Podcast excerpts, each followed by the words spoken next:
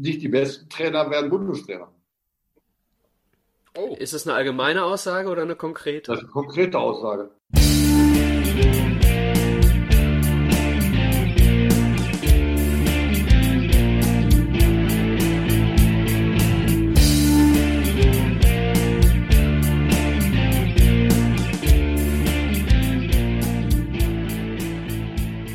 Wimpeltausch hat sich auf die Fahne geschrieben, alles über die letzten 30 Jahre im Fußball zu erzählen. Und wer könnte besser passen als unser heutiger Gast Peter Neururer? Seine Karriere startete 1987 und ging in der ersten und zweiten Bundesliga bis ins Jahr 2014. Damals 1987 machte ihn Horst Rubesch zum Co-Trainer von Rot-Weiß Essen es folgten Stationen wie Alemannia Aachen, der FC Schalke 04, Hertha BSC, der erste FC Saarbrücken, Hannover 96, der erste FC Köln, Fortuna Düsseldorf, Kickers Offenbach, der LR Aalen, der VfL Bochum, noch einmal Hannover 96, der MSV Duisburg und noch einmal der VfL Bochum, ehe er am 9. Dezember 2014 zum vorerst letzten Mal seine Copa Mundial schnürte und auf einem Trainingsplatz der Bundesliga in Deutschland stattfand. Warum das vorerst? Das wird er uns vielleicht auch im kommenden Gespräch erzählen. Er hat ganz viel zu erzählen. Viele von euch kennen ihn vielleicht aus Formaten wie dem Doppelpass oder dem Fan Talk bei Sport 1 oder vielleicht an der Seite von Hans Sapai. Aber er hat ganz, ganz viel zu erzählen aus 30 Jahren Bundesliga, viel Expertise zu teilen und hat uns exklusiv eine Information zukommen lassen, Stichwort Nationalmannschaft von Ungarn. Wir wollen euch nicht weiter auf die Folter spannen. Ein ganz tolles Gespräch, zweieinhalb Stunden von und mit Peter Neururer. Hallo Peter, schön, dass du bei uns bist. Ja, freut mich auch. Hallo zusammen. Ja, hallo.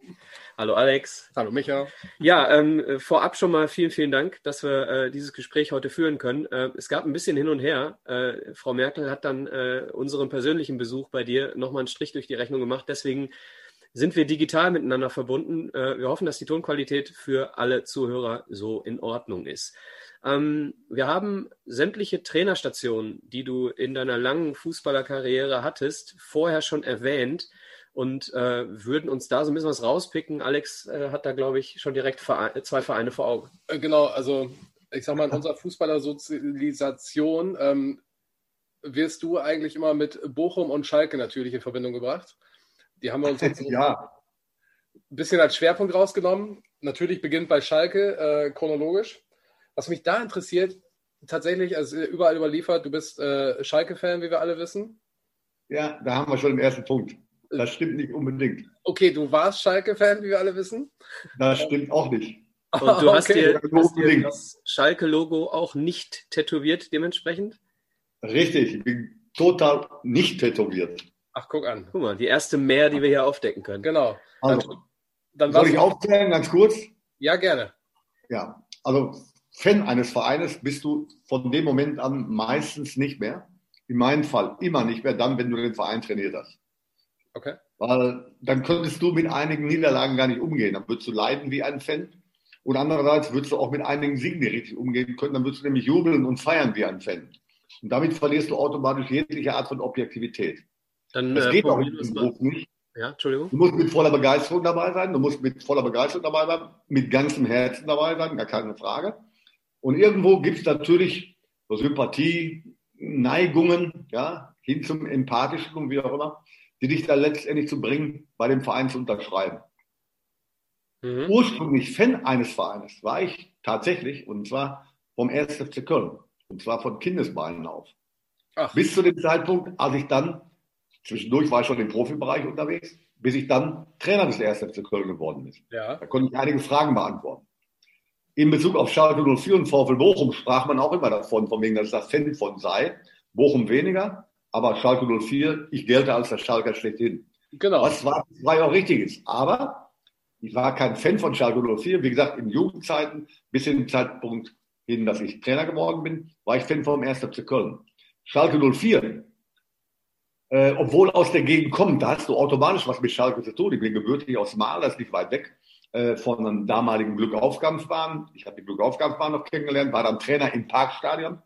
Und wenn in dieser Gegend aufwacht, äh, aufwächst, äh, der hat automatisch was mit Schalke zu tun. Der ist entweder Schalke oder er kommt eben nach Lüdenscheid. Ja, ich hatte mit Lüdenscheid weniger zu tun, noch nie richtig was zu tun gehabt, ganz im Gegenteil. Und von daher wurde, vor allen Dingen als ich dann Schalker Trainer wurde, wurde ich immer mit Schalke 04 in Verbindung gebracht. Tatsache ist, dass ich in Schalke Mitglied war und immer noch bin. Und das voller Überzeugung. Das ist richtig. Aber wie gesagt, nicht Fan. Was ich gefunden habe, bis 2009 warst du bei Schalke Mitglied tatsächlich. Dann äh, hieß es, du wärst kein Mitglied mehr. Richtig, da bin ich kurzfristig ausgetreten. Das hatte äh, klare Gründe, weil da in der Vereinsführung bei Schalke 04 Dinge passiert sind, die so nicht passieren durften. Äh, teilweise auch in Bezug auf meine Person. Da waren aber Oberflächlichkeiten, die man nicht überprüft hat. Und daraufhin bin ich aus Konsequenz diesbezüglich ausgetreten. Das wurde aber innerhalb von kürzester Zeit damals aufgesprochen von Schalke 04 Seiten ausgehend. Äh, Clemens Tönnies in Verbindung, den ich schon seit 30 Jahren kenne, in Verbindung mit Peter Peters haben mich dann angesprochen, haben mich eingeladen zu einem klärenden Gespräch. Dieses klärende Gespräch haben wir dann auch eben stattfinden lassen und von dem Moment an bin ich selbstverständlich, weil es meine Überzeugung war, wieder eingetreten, also wieder Mitglied von Schalke 04.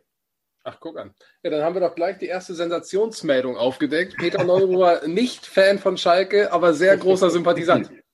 Nee, Mitglied, Mitglied, voller Überzeugung Mitglied. Und Mitglied. Hervorragend. Also wenn ich im Augenblick Fan dieses Vereines wäre, dann würde ich ja im Augenblick leiden, dann können wir kaum dieses, diesen wunderbaren Podcast miteinander durchziehen. Ja, ich äh, kenne mich aus, was Leiden betrifft. Da kommen wir vielleicht später ja. dazu. Ja.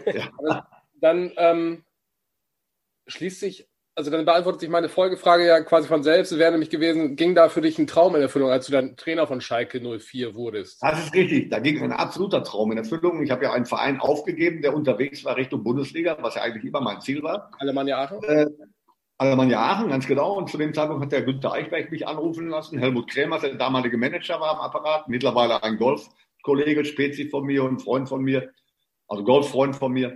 Äh, und man fragte mich, äh, ich war, wie gesagt, in Aachen im Begriff aufzusteigen, bin da auch fest von ausgegangen, dass wir aufgestiegen wären. Allerdings habe ich dem Verein damals kundgetan, dass ich auf keinen Fall auch nach einem Aufstieg nicht bleiben werde, weil das Konzept, was der Verein da hatte, überhaupt nicht meinen Gedanken entsprach. So. Okay.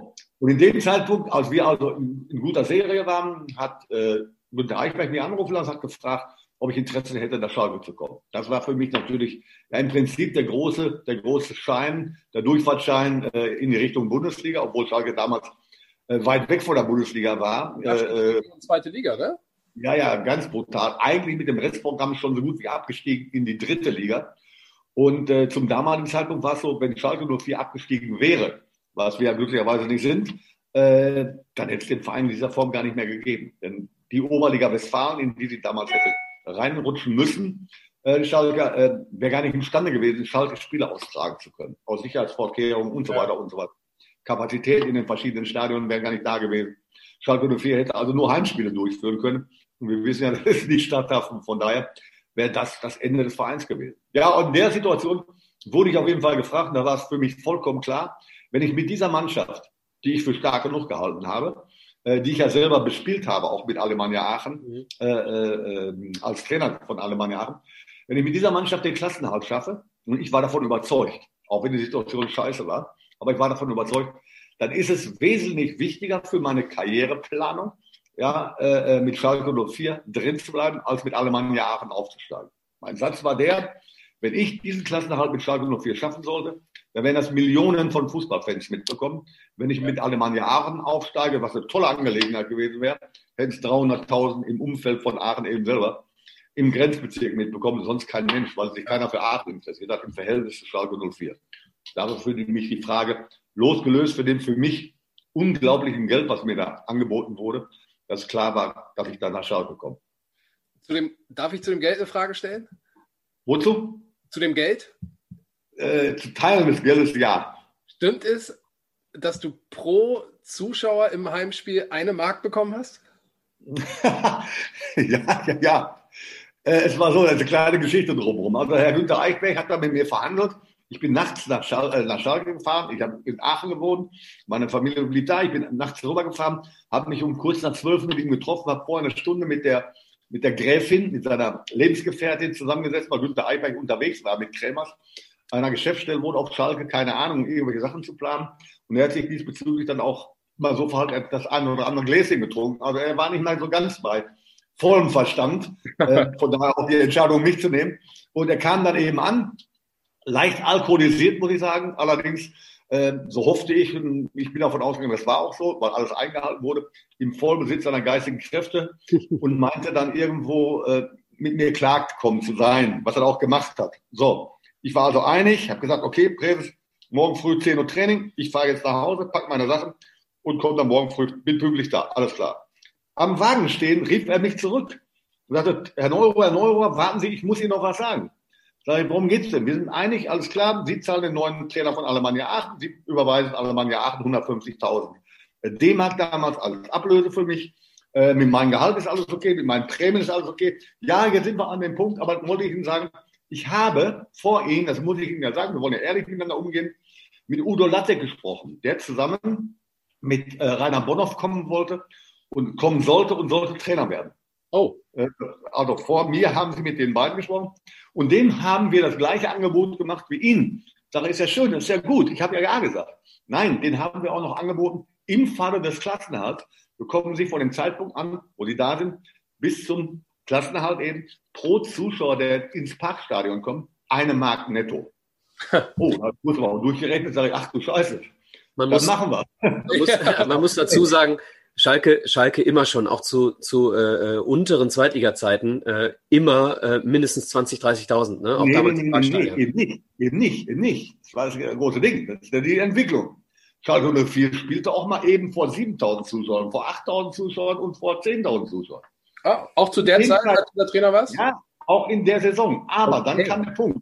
Schalke 04, und das ist ein, ein Bild, was ich heute auch wiederum überall feststelle. Je schlimmer die Not, umso größer umso größer hält man zusammen, umso mehr hält man zusammen, umso mehr Schalke-Fans werden aktiviert, um der Mannschaft zu helfen. Mit dem Rauschbiss von meinem Vorgänger, warum auch immer, aus sportlichen Gründen, ist aber was passiert. Und zwar beim letzten Spiel meines Vorgängers äh, gab es Zuschauerausschreitungen. Ja, Im Spiel, glaube ich, gegen Darmstadt 98 war es. Äh, und einer der Zuschauer von den Hunderten, die auf den Platz gekommen sind, konnte noch eben von Werner Vollack zurückgehalten werden, dem damaligen Torwart von Schalke 04, als er den Schiedsrichter in den Hintern treten wollte nach dem Spiel.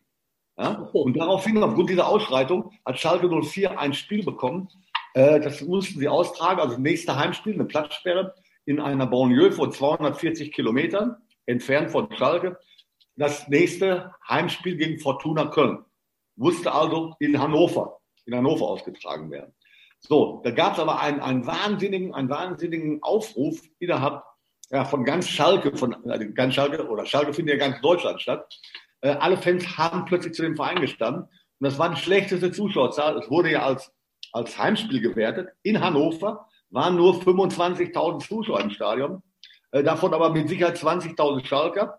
350, die namentlich nicht bekannten von Fortuna Köln, mehr hatten wir ja sowieso nicht, und ein paar Neutrale. Und dieses Spiel haben wir dann in Hannover unentschieden gespielt, nach 3-1 Rückstand, 3-3 gespielt. Unglaublich, eine unglaubliche Stimmung oder unentschieden das war, der, das war dein erstes Spiel?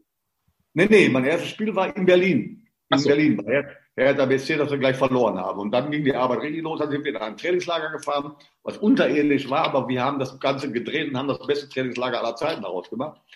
Und dann ging es langsam los. Also die Mannschaft glaubte wieder an sich, dann kamen die Ergebnisse, dann haben wir Spiele gewonnen, die wir eigentlich nicht hätten gewinnen dürfen, aber egal. Wir sind in einen Floh geraten und jetzt ging es los. Ein Heimspiel gegen, gegen Freiburg, 30.000 Zuschauer. Ein Heimspiel plötzlich gegen Wattenscheid 09, 60.000 Zuschauer. Ein Heimspiel gegen MSV Duisburg, 55.000, 60.000 Zuschauer und so weiter. Immer so weiter, immer so weiter. Und wir kamen der Sache Klasse halt immer näher. Und dann kam es zum letzten, alles entscheidenden Spiel gegen Blau-Weiß 90 Berlin. Gott hab sie selig. Bitte? Gott hab sie ja, selig. Ja, Gibt's nicht mehr, gibt's nicht mehr in der Form. Sie mussten gewinnen, um die Relegation, Aufstieg in die erste Liga zu erreichen. Wir mussten gewinnen, um drin zu bleiben, um klar drin zu bleiben. Vorletztes Spiel, letzter Heimspiel im Parkstadion. Da hat der Eichberg die glorreiche Idee gehabt, hat dieses Spiel, um wirklich nochmal die letzten Funken loszumachen und locker zu machen, verkauft an Mazda. Wir haben Durchschnittseinnahme gehabt, sagen wir mal von 350.000 oder 300.000 D-Mark, Nettoeinnahme äh, egal wie viele Zuschauer da waren, die normalen Schnittzuschauer. Und er hat dieses Spiel für 300.000 an Mazda verkauft. Mazda hat die 300.000 überwiesen oder bezahlt. Dafür haben Mazda sämtliche Karten äh, bekommen. 72.000 an der Zahl, passten damals rein in, ins, ins Parkstadion. 70.000 kamen, die mussten nur eine Mark für den Eintritt bezahlen, weil das Spiel gesponsert wurde. So, glaube, aber wunderbar. Man konnte sich aber mit Bremen hat sowas auch mal gemacht, oder? Bitte? Ich glaube, äh, Lemke bei Werder Bremen hat sowas auch mal gemacht, glaube ich. Ne? Das ist ein komplettes Spiel. Hat er nachher nachgemacht. Hat er nachgemacht. ja, ja, richtig. richtig. Geniale Idee eigentlich. Nur, ich habe eine Vereinbarung mit Eichberg, mit dem Verein Schalke 04 gehabt. Ne? Im Falle des Klassenhalts eine Mark pro Zuschauer. Und nicht auf das eine Spiel bezogen, sondern auf alle Spiele bezogen.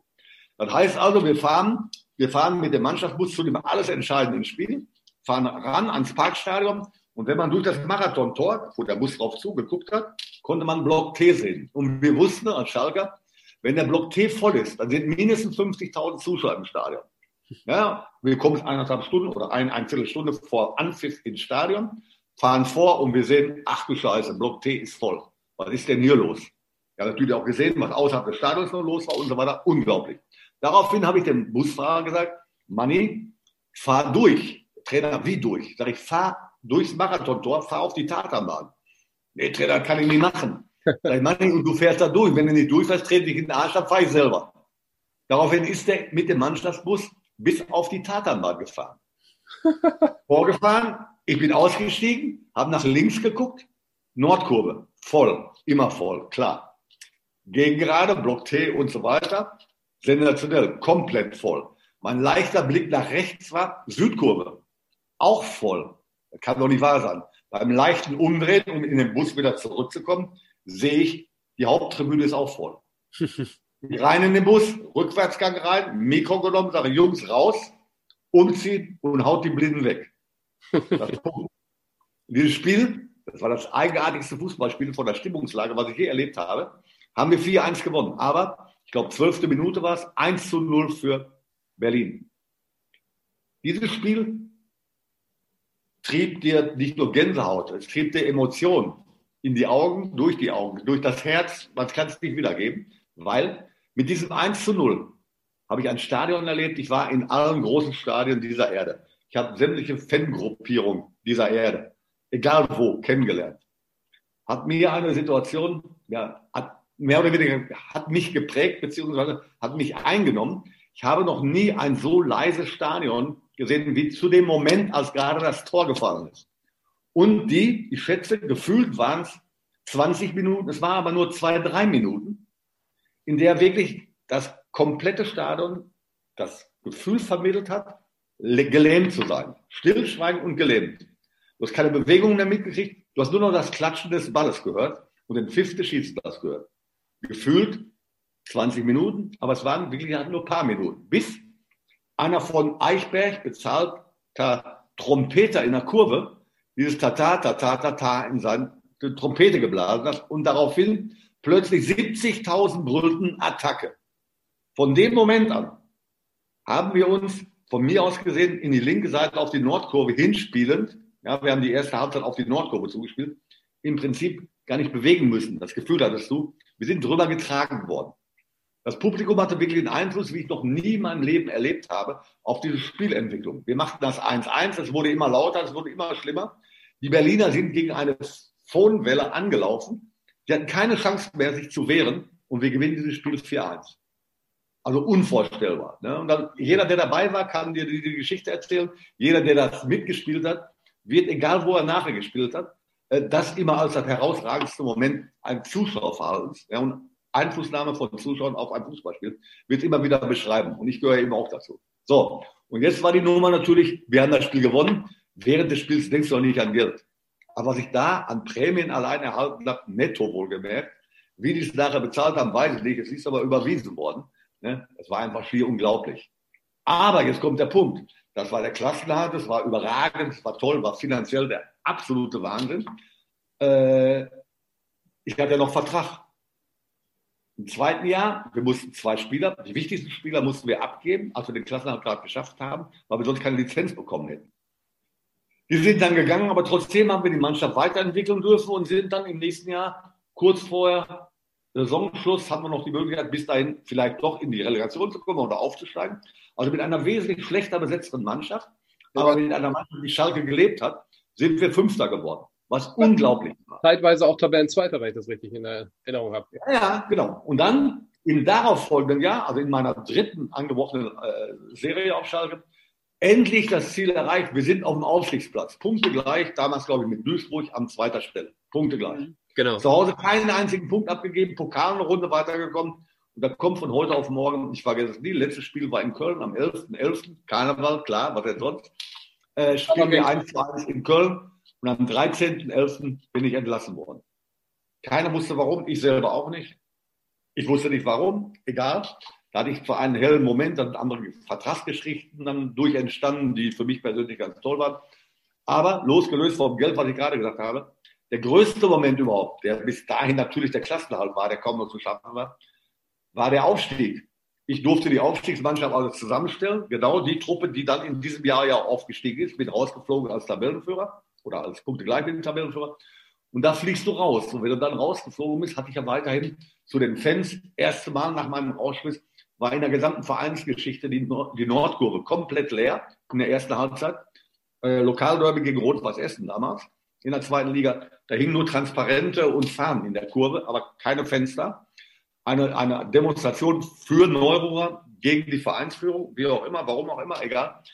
Also mein Verhältnis war überragend gut zu den Schalke-Fans, sowieso zur Mannschaft aber auch. Und diese Mannschaft hat mich dann eingeladen.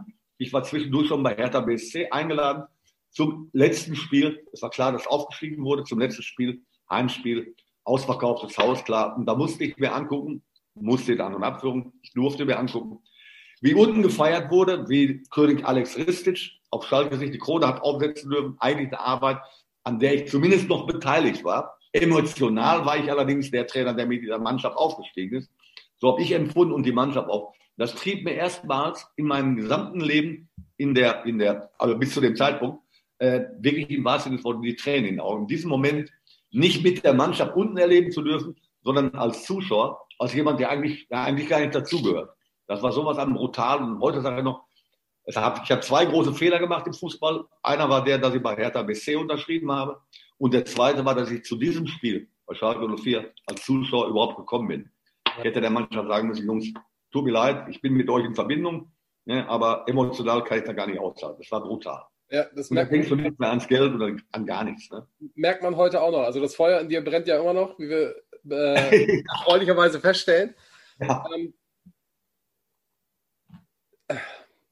kannst du, weißt du heute Näheres, warum es denn zur Trennung kam? Magst du darüber reden? Oder? Das, nö, das Verhältnis soll angeblich zwischen mir und Mannschaft zu gut gewesen sein. Ich habe zu viel Einfluss genommen oder soll zu viel Einfluss genommen haben, äh, aufgrund der Tatsache, dass ich oder ich soll die Medien benutzt haben, um meinen Vertrag zu verlängern. Mein okay. Vertrag wäre ausgelaufen. Es war aber klar, dass man meinen Vertrag verlängert. Ja, warum soll man es denn nicht machen? Ja. Ja, und da hätte ich angeblich, Eichberg wollte warten, da hätte ich angeblich über die Medien Druck gemacht. Zu dem damaligen Zeitpunkt gab es aber Schwierigkeiten und da war mir einiges klar. Gab Schwierigkeiten bei Fortuna Düsseldorf, ich weiß nicht warum. Diesem Verein gehörte Eichberg auch mehr oder weniger mit welchen Verbindungen auch immer an. Aber er hatte große Verbindung äh, zu Alex Ristic. Alex Ristic war damals Trainer bei Fortuna Düsseldorf ja. und den wollte Eichberg unbedingt haben. Den fand er toll und wie auch immer. Ich war der Nothelfer, der plötzlich groß geworden bin, was ihm nicht gefiel. Äh, wenn die Nordkurve Neurohrer Neurohrer skandierte oder gesungen haben, meinen Namen gesungen haben, äh, ist dem, fand der Eichberg gar nicht so lustig. Der wollte lieber seinen Namen hören. Und das gab es da auf Schalke eben nicht. Und dann hat er die Konsequenz eben gezogen, wusste aber nicht, dass der Aufsichtsrat, der damalige, oder Verwaltungsrat hieß es, mir am Abend vorher, also am 12.11., ein Angebot gemacht hat, meinen Vertrag um vier Jahre zu verlängern. Unter Fortbezahlung der Bezüge, die ich vorher auch bekommen habe. Und das wusste der Eichberg aber nicht. Eichberg hat mich äh, zu sich gerufen durch den Herrn Kremers, durch den Helmut Kremers, äh, nach einem Training. Die Mannschaft saß mit mir zusammen an der Geschäftsstelle, hat gegessen. An einem Dienstagmorgen war es, äh, oder am Dienstagmittag war es, und hat mich in die Geschäftsstelle gebeten, in seinem, in seinem Präsentenzimmer gebeten um mir mitzuteilen, Trainer, Sie sind entlassen. Daraufhin habe ich gesagt, wie entlassen? Ich habe erst gar nicht geglaubt. Ich dachte, er wollte mich verarschen. Er vor sich ein Glas Wein stehen gehabt. Sag ich, Präses, als ich reingekommen bin, ich trinke einen mit. Nee, heute ist ein bisschen ernster. Ich gesagt, dann trinke ich auch erst recht einen mit. Nein, nein, äh, das wollte ich nicht machen. Setzen Sie sich bitte hin. Ich wollte Ihnen mitteilen, Sie sind entlassen. Da habe ich das nicht geglaubt. Warum soll er mich entlassen? Ne? Mehr kann man gar nicht holen. Doch, hat aber so durchgezogen. Dann habe ich nach kurzer Überlegung, leichter Schockstarre, als Helmut Kremers, dem Eichberg, Helmut Kremers war mit beim Gespräch, gesagt hat, Günther, das können wir so nicht machen. Da ist mir ein heller Moment gekommen. Aber gesagt, okay, wir machen Folgendes. Äh, wir gehen gleich nachher, es war mittags, 4 Uhr, wir müssen die Presse einladen, wir gehen zur Presse, machen eine gemeinsame Pressekonferenz, in der wir erklären, dass Sie mir ein Vertragsangebot vorgelegt haben um vier Jahre. Ja, über Bezüge redet man in der Öffentlichkeit, in der Presse nicht. Und okay. dieses Angebot war aber nur in Verbindung von Ihnen ausgehend auf die erste Liga bezogen. Und dieses Angebot habe ich nicht angenommen. Und aufgrund der Tatsache, dass ich es nicht angenommen habe, können Sie ja und konnten Sie ja interpretieren, der steht nicht zum Erfolg, der steht nicht für den Erfolg gerade, der glaubt nicht an den Erfolg, ansonsten hätte er ja unterschrieben. Demzufolge, weil ich selber Neuro oder Unsicherheit zeige, habe ich, Eichberg, diesen Trainer entlassen. Daraufhin hat er sich geeinigt. Daraufhin war auch in der Medienlandschaft, obwohl jeder wusste, das kann niemals sein, mhm. waren sie ruhig. Dazu muss man sagen, die gesamte Mannschaft war bei dem Zeitpunkt, zu dem Zeitpunkt bei mir zu Hause, bei meiner Frau und wollte äh, das nächste Nachmittagstraining wollten sie verweigern. Aufgrund der Tatsache, dass die Mannschaft zu mir stand. Sie wollten nicht zum Training erscheinen. Also boykottieren. Okay. Musste ich, dann musste ich die Mannschaft überreden, Jungs, macht keinen Scheiß. Das ist übrigens auch zum Schaden von mir selber im Fall und das nicht. Und ich bin davon überzeugt, dass ich auch aufsteige. Und das wäre auch mein Schaden, wenn ihr das jetzt möglicherweise nur noch in den Sand setzt. Also macht so weiter. So. Mhm. Das Thema war also durch, wunderbar. Die Pressekonferenz stand so fest und wurde auch so besprochen.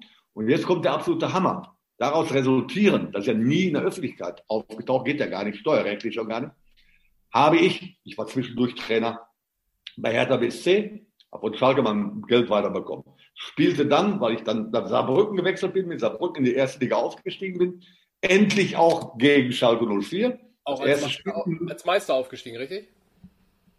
Ja, Meister aufgestiegen der zweiten Liga Süd und wir mussten Aufsichtsrunde spielen. Es gab eine zweigeteilte, eine Nord ja. und Süd. Und wir waren im Süden dann nachher Meister und Uerdingen war damals mit Friedhelm Funkel im Norden Meister. Aber scheißegal. Ich habe also gewechselt und spielte dann als Erstligist mit Saarbrücken, mit Saarbrücken äh, gegen Schalke. Im Ludwigspark in Saarbrücken verloren wird. 3-1, verdientermaßen. Prämie habe ich von Schalke bekommen. Scheißegal. Das Rückspiel im Parkstadion spielen wir 1-1. Prämie habe ich von Schalke bekommen und von Saarbrücken. Also das war wunderbar. Ja, man konnte mit diesen vier weiteren Jahren von Schalke also sehr, sehr gut leben. Ja. Aber nochmal, genauso wie mit dem, mit dem Klassenerhalt, mit dem Geld, dann in Verbindung mit dem Geld, was nachher gekommen ist, dieser Aufstieg, mit dabei zu sein am letzten Tag, wäre mir tausendmal mehr wert gewesen. Und, und diese normale Vertragsverlängerung, von mir aus auch nur um ein Jahr, vollkommen egal, um sich da nochmal neu unter Beweis zu stellen, wäre mir tausendmal mehr wert gewesen als dieses wahnsinnige Geld, was ich da bekommen habe. Das ist das, das ist im Fußball eben so, mit diesem Geld, an das man sich am schnellsten gewöhnt. Klar. Ja, sowieso im Leben so. Gesundheit und Geld gewöhnt man sich dran. Ja, merken, dass irgendwas fehlt, erst dann wird irgendwas von, aus welchem Bereich auch immer, wirklich wegfällt. Dann kriegt man ein anderes Bewusstsein. Also Peter, können wir zusammenfassend sagen, zu deiner Vergangenheit, zu deinem Abgang hat der Sonnenkönig ähm, keinen weiteren König auf Schalke neben sich geduldet. Das ist richtig, das war der Grund, weil er mich weggetan hat. Äh, sportliche Gründe hat es ja nicht gehabt, aber mit Alex Ritze hat er mit Sicherheit jemanden geholt, äh, naja, der ein bisschen unbequemer war als ich. Nicht nur für die Mannschaft, sondern auch für die Vereinsführung. Und im Nachhinein hat der Präses äh, Günther Eichberg das auch bedauert. Ich war, wie er immer Jahre später sagte, sein Lieblingstrainer. Und Glückwunsch, da habe ich nicht viel von. Sie haben mir, oder damals du hast mir damit die größten Momente meiner bis dahin meiner, meiner Laufbahn genommen und das kann man mit Geld nicht wieder gut machen. Nee, das kann ich total nachvollziehen. Ähm, gehen wir ein bisschen weg von der Vergangenheit und kommen mal in die Gegenwart. Ähm, die aktuelle Situation bei Schalke ist ja nicht so rosig gerade. Also weder auf dem Platz noch neben dem Platz. Ich sag mal, finanzielle Nöte. Auch die Außendarstellung mit Clemens Tönnies ist ja auch nicht so souverän ähm, oder so positiv im Moment. Also da geht einiges drunter und drüber.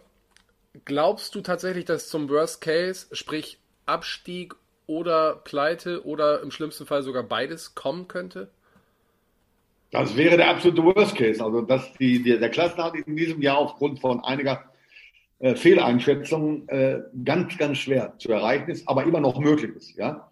Das ist vollkommen klar. Aber die wirtschaftliche, die wirtschaftliche Situation sieht so aus, dass im Falle, dass du absteigen solltest, unter den Voraussetzungen, die wir jetzt im Augenblick haben, die Lizenz nicht für die zweite Liga und für die dritte Liga ausreichen würde, würde Schalke 04 ja, insolvent sein. Sie könnten ihre, ihre, ihre, ihren Dingen nicht mehr nachkommen und sie müssten automatisch in der Liga starten, in der ihre zweite Mannschaft ist. Das heißt Regionalliga West.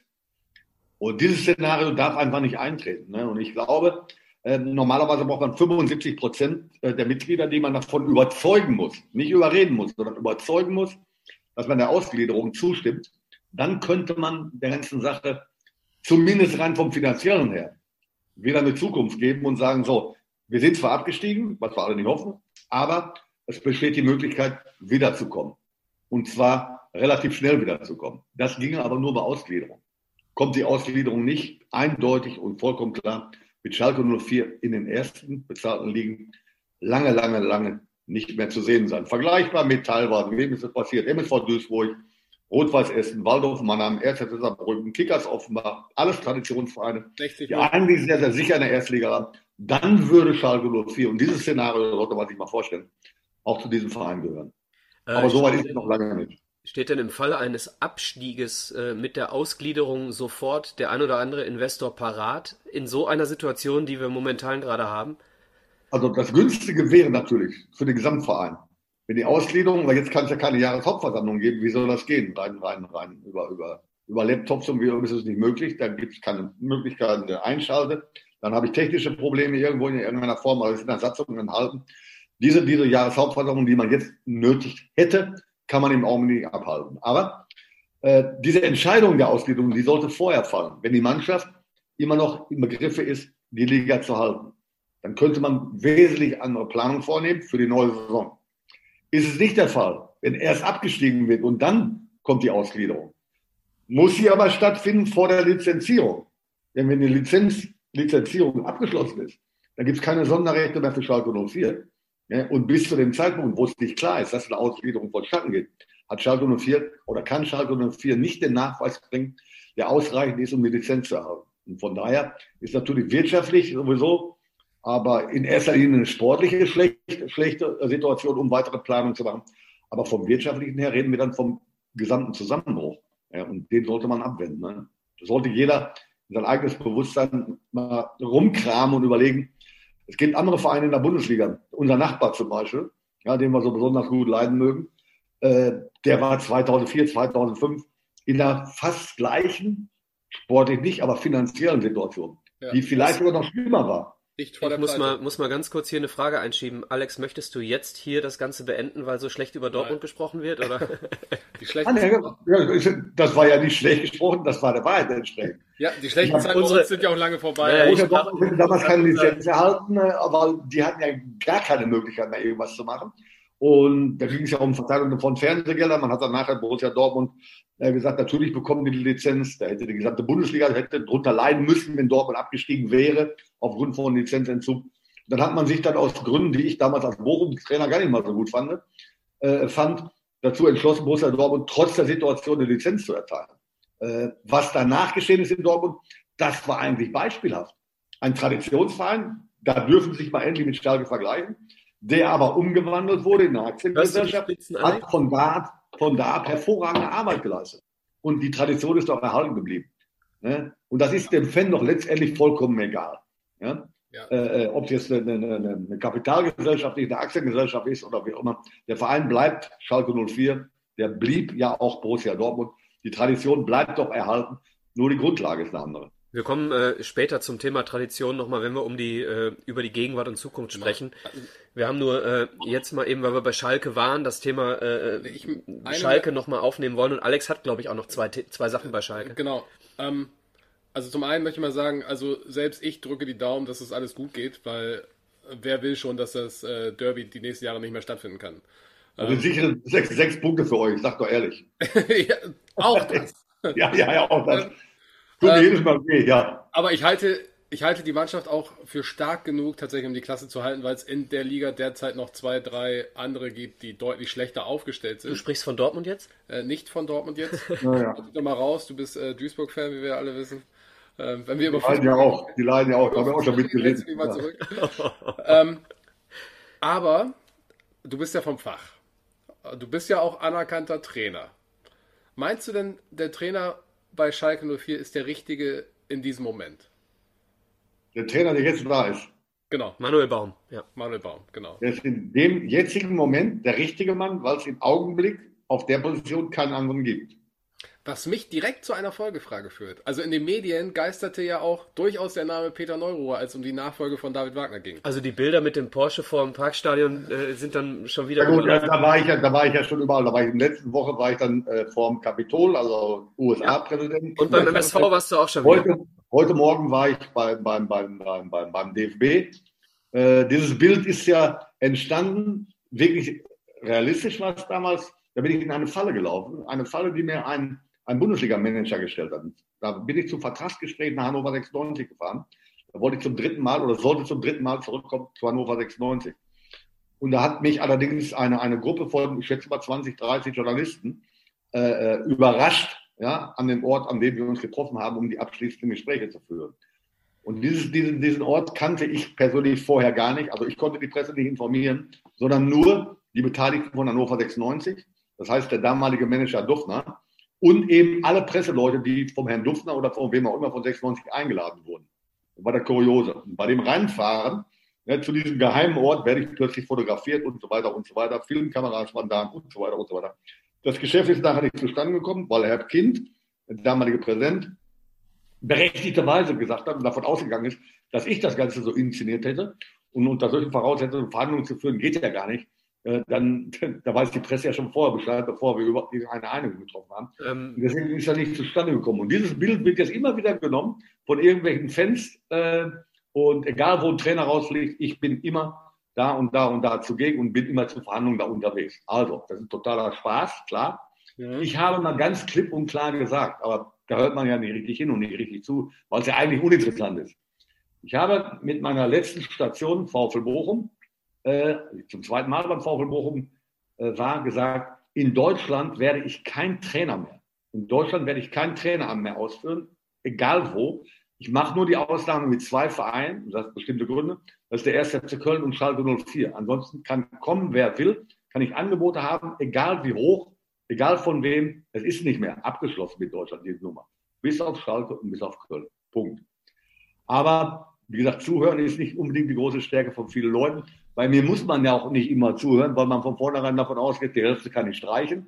Habe ich Verständnis für, aber so ist es eben. Und das kann ich jetzt nochmal wiederholen und habt ihr das nicht exklusiv, aber vielleicht danach, nachdem wir uns jetzt darüber unterhalten haben, soll es jedem klar sein. Also ein Trainer in Deutschland, Peter Neurohr, gibt es nur, wenn überhaupt, dann nochmal auf Schalke oder in Köln, uns nicht mehr.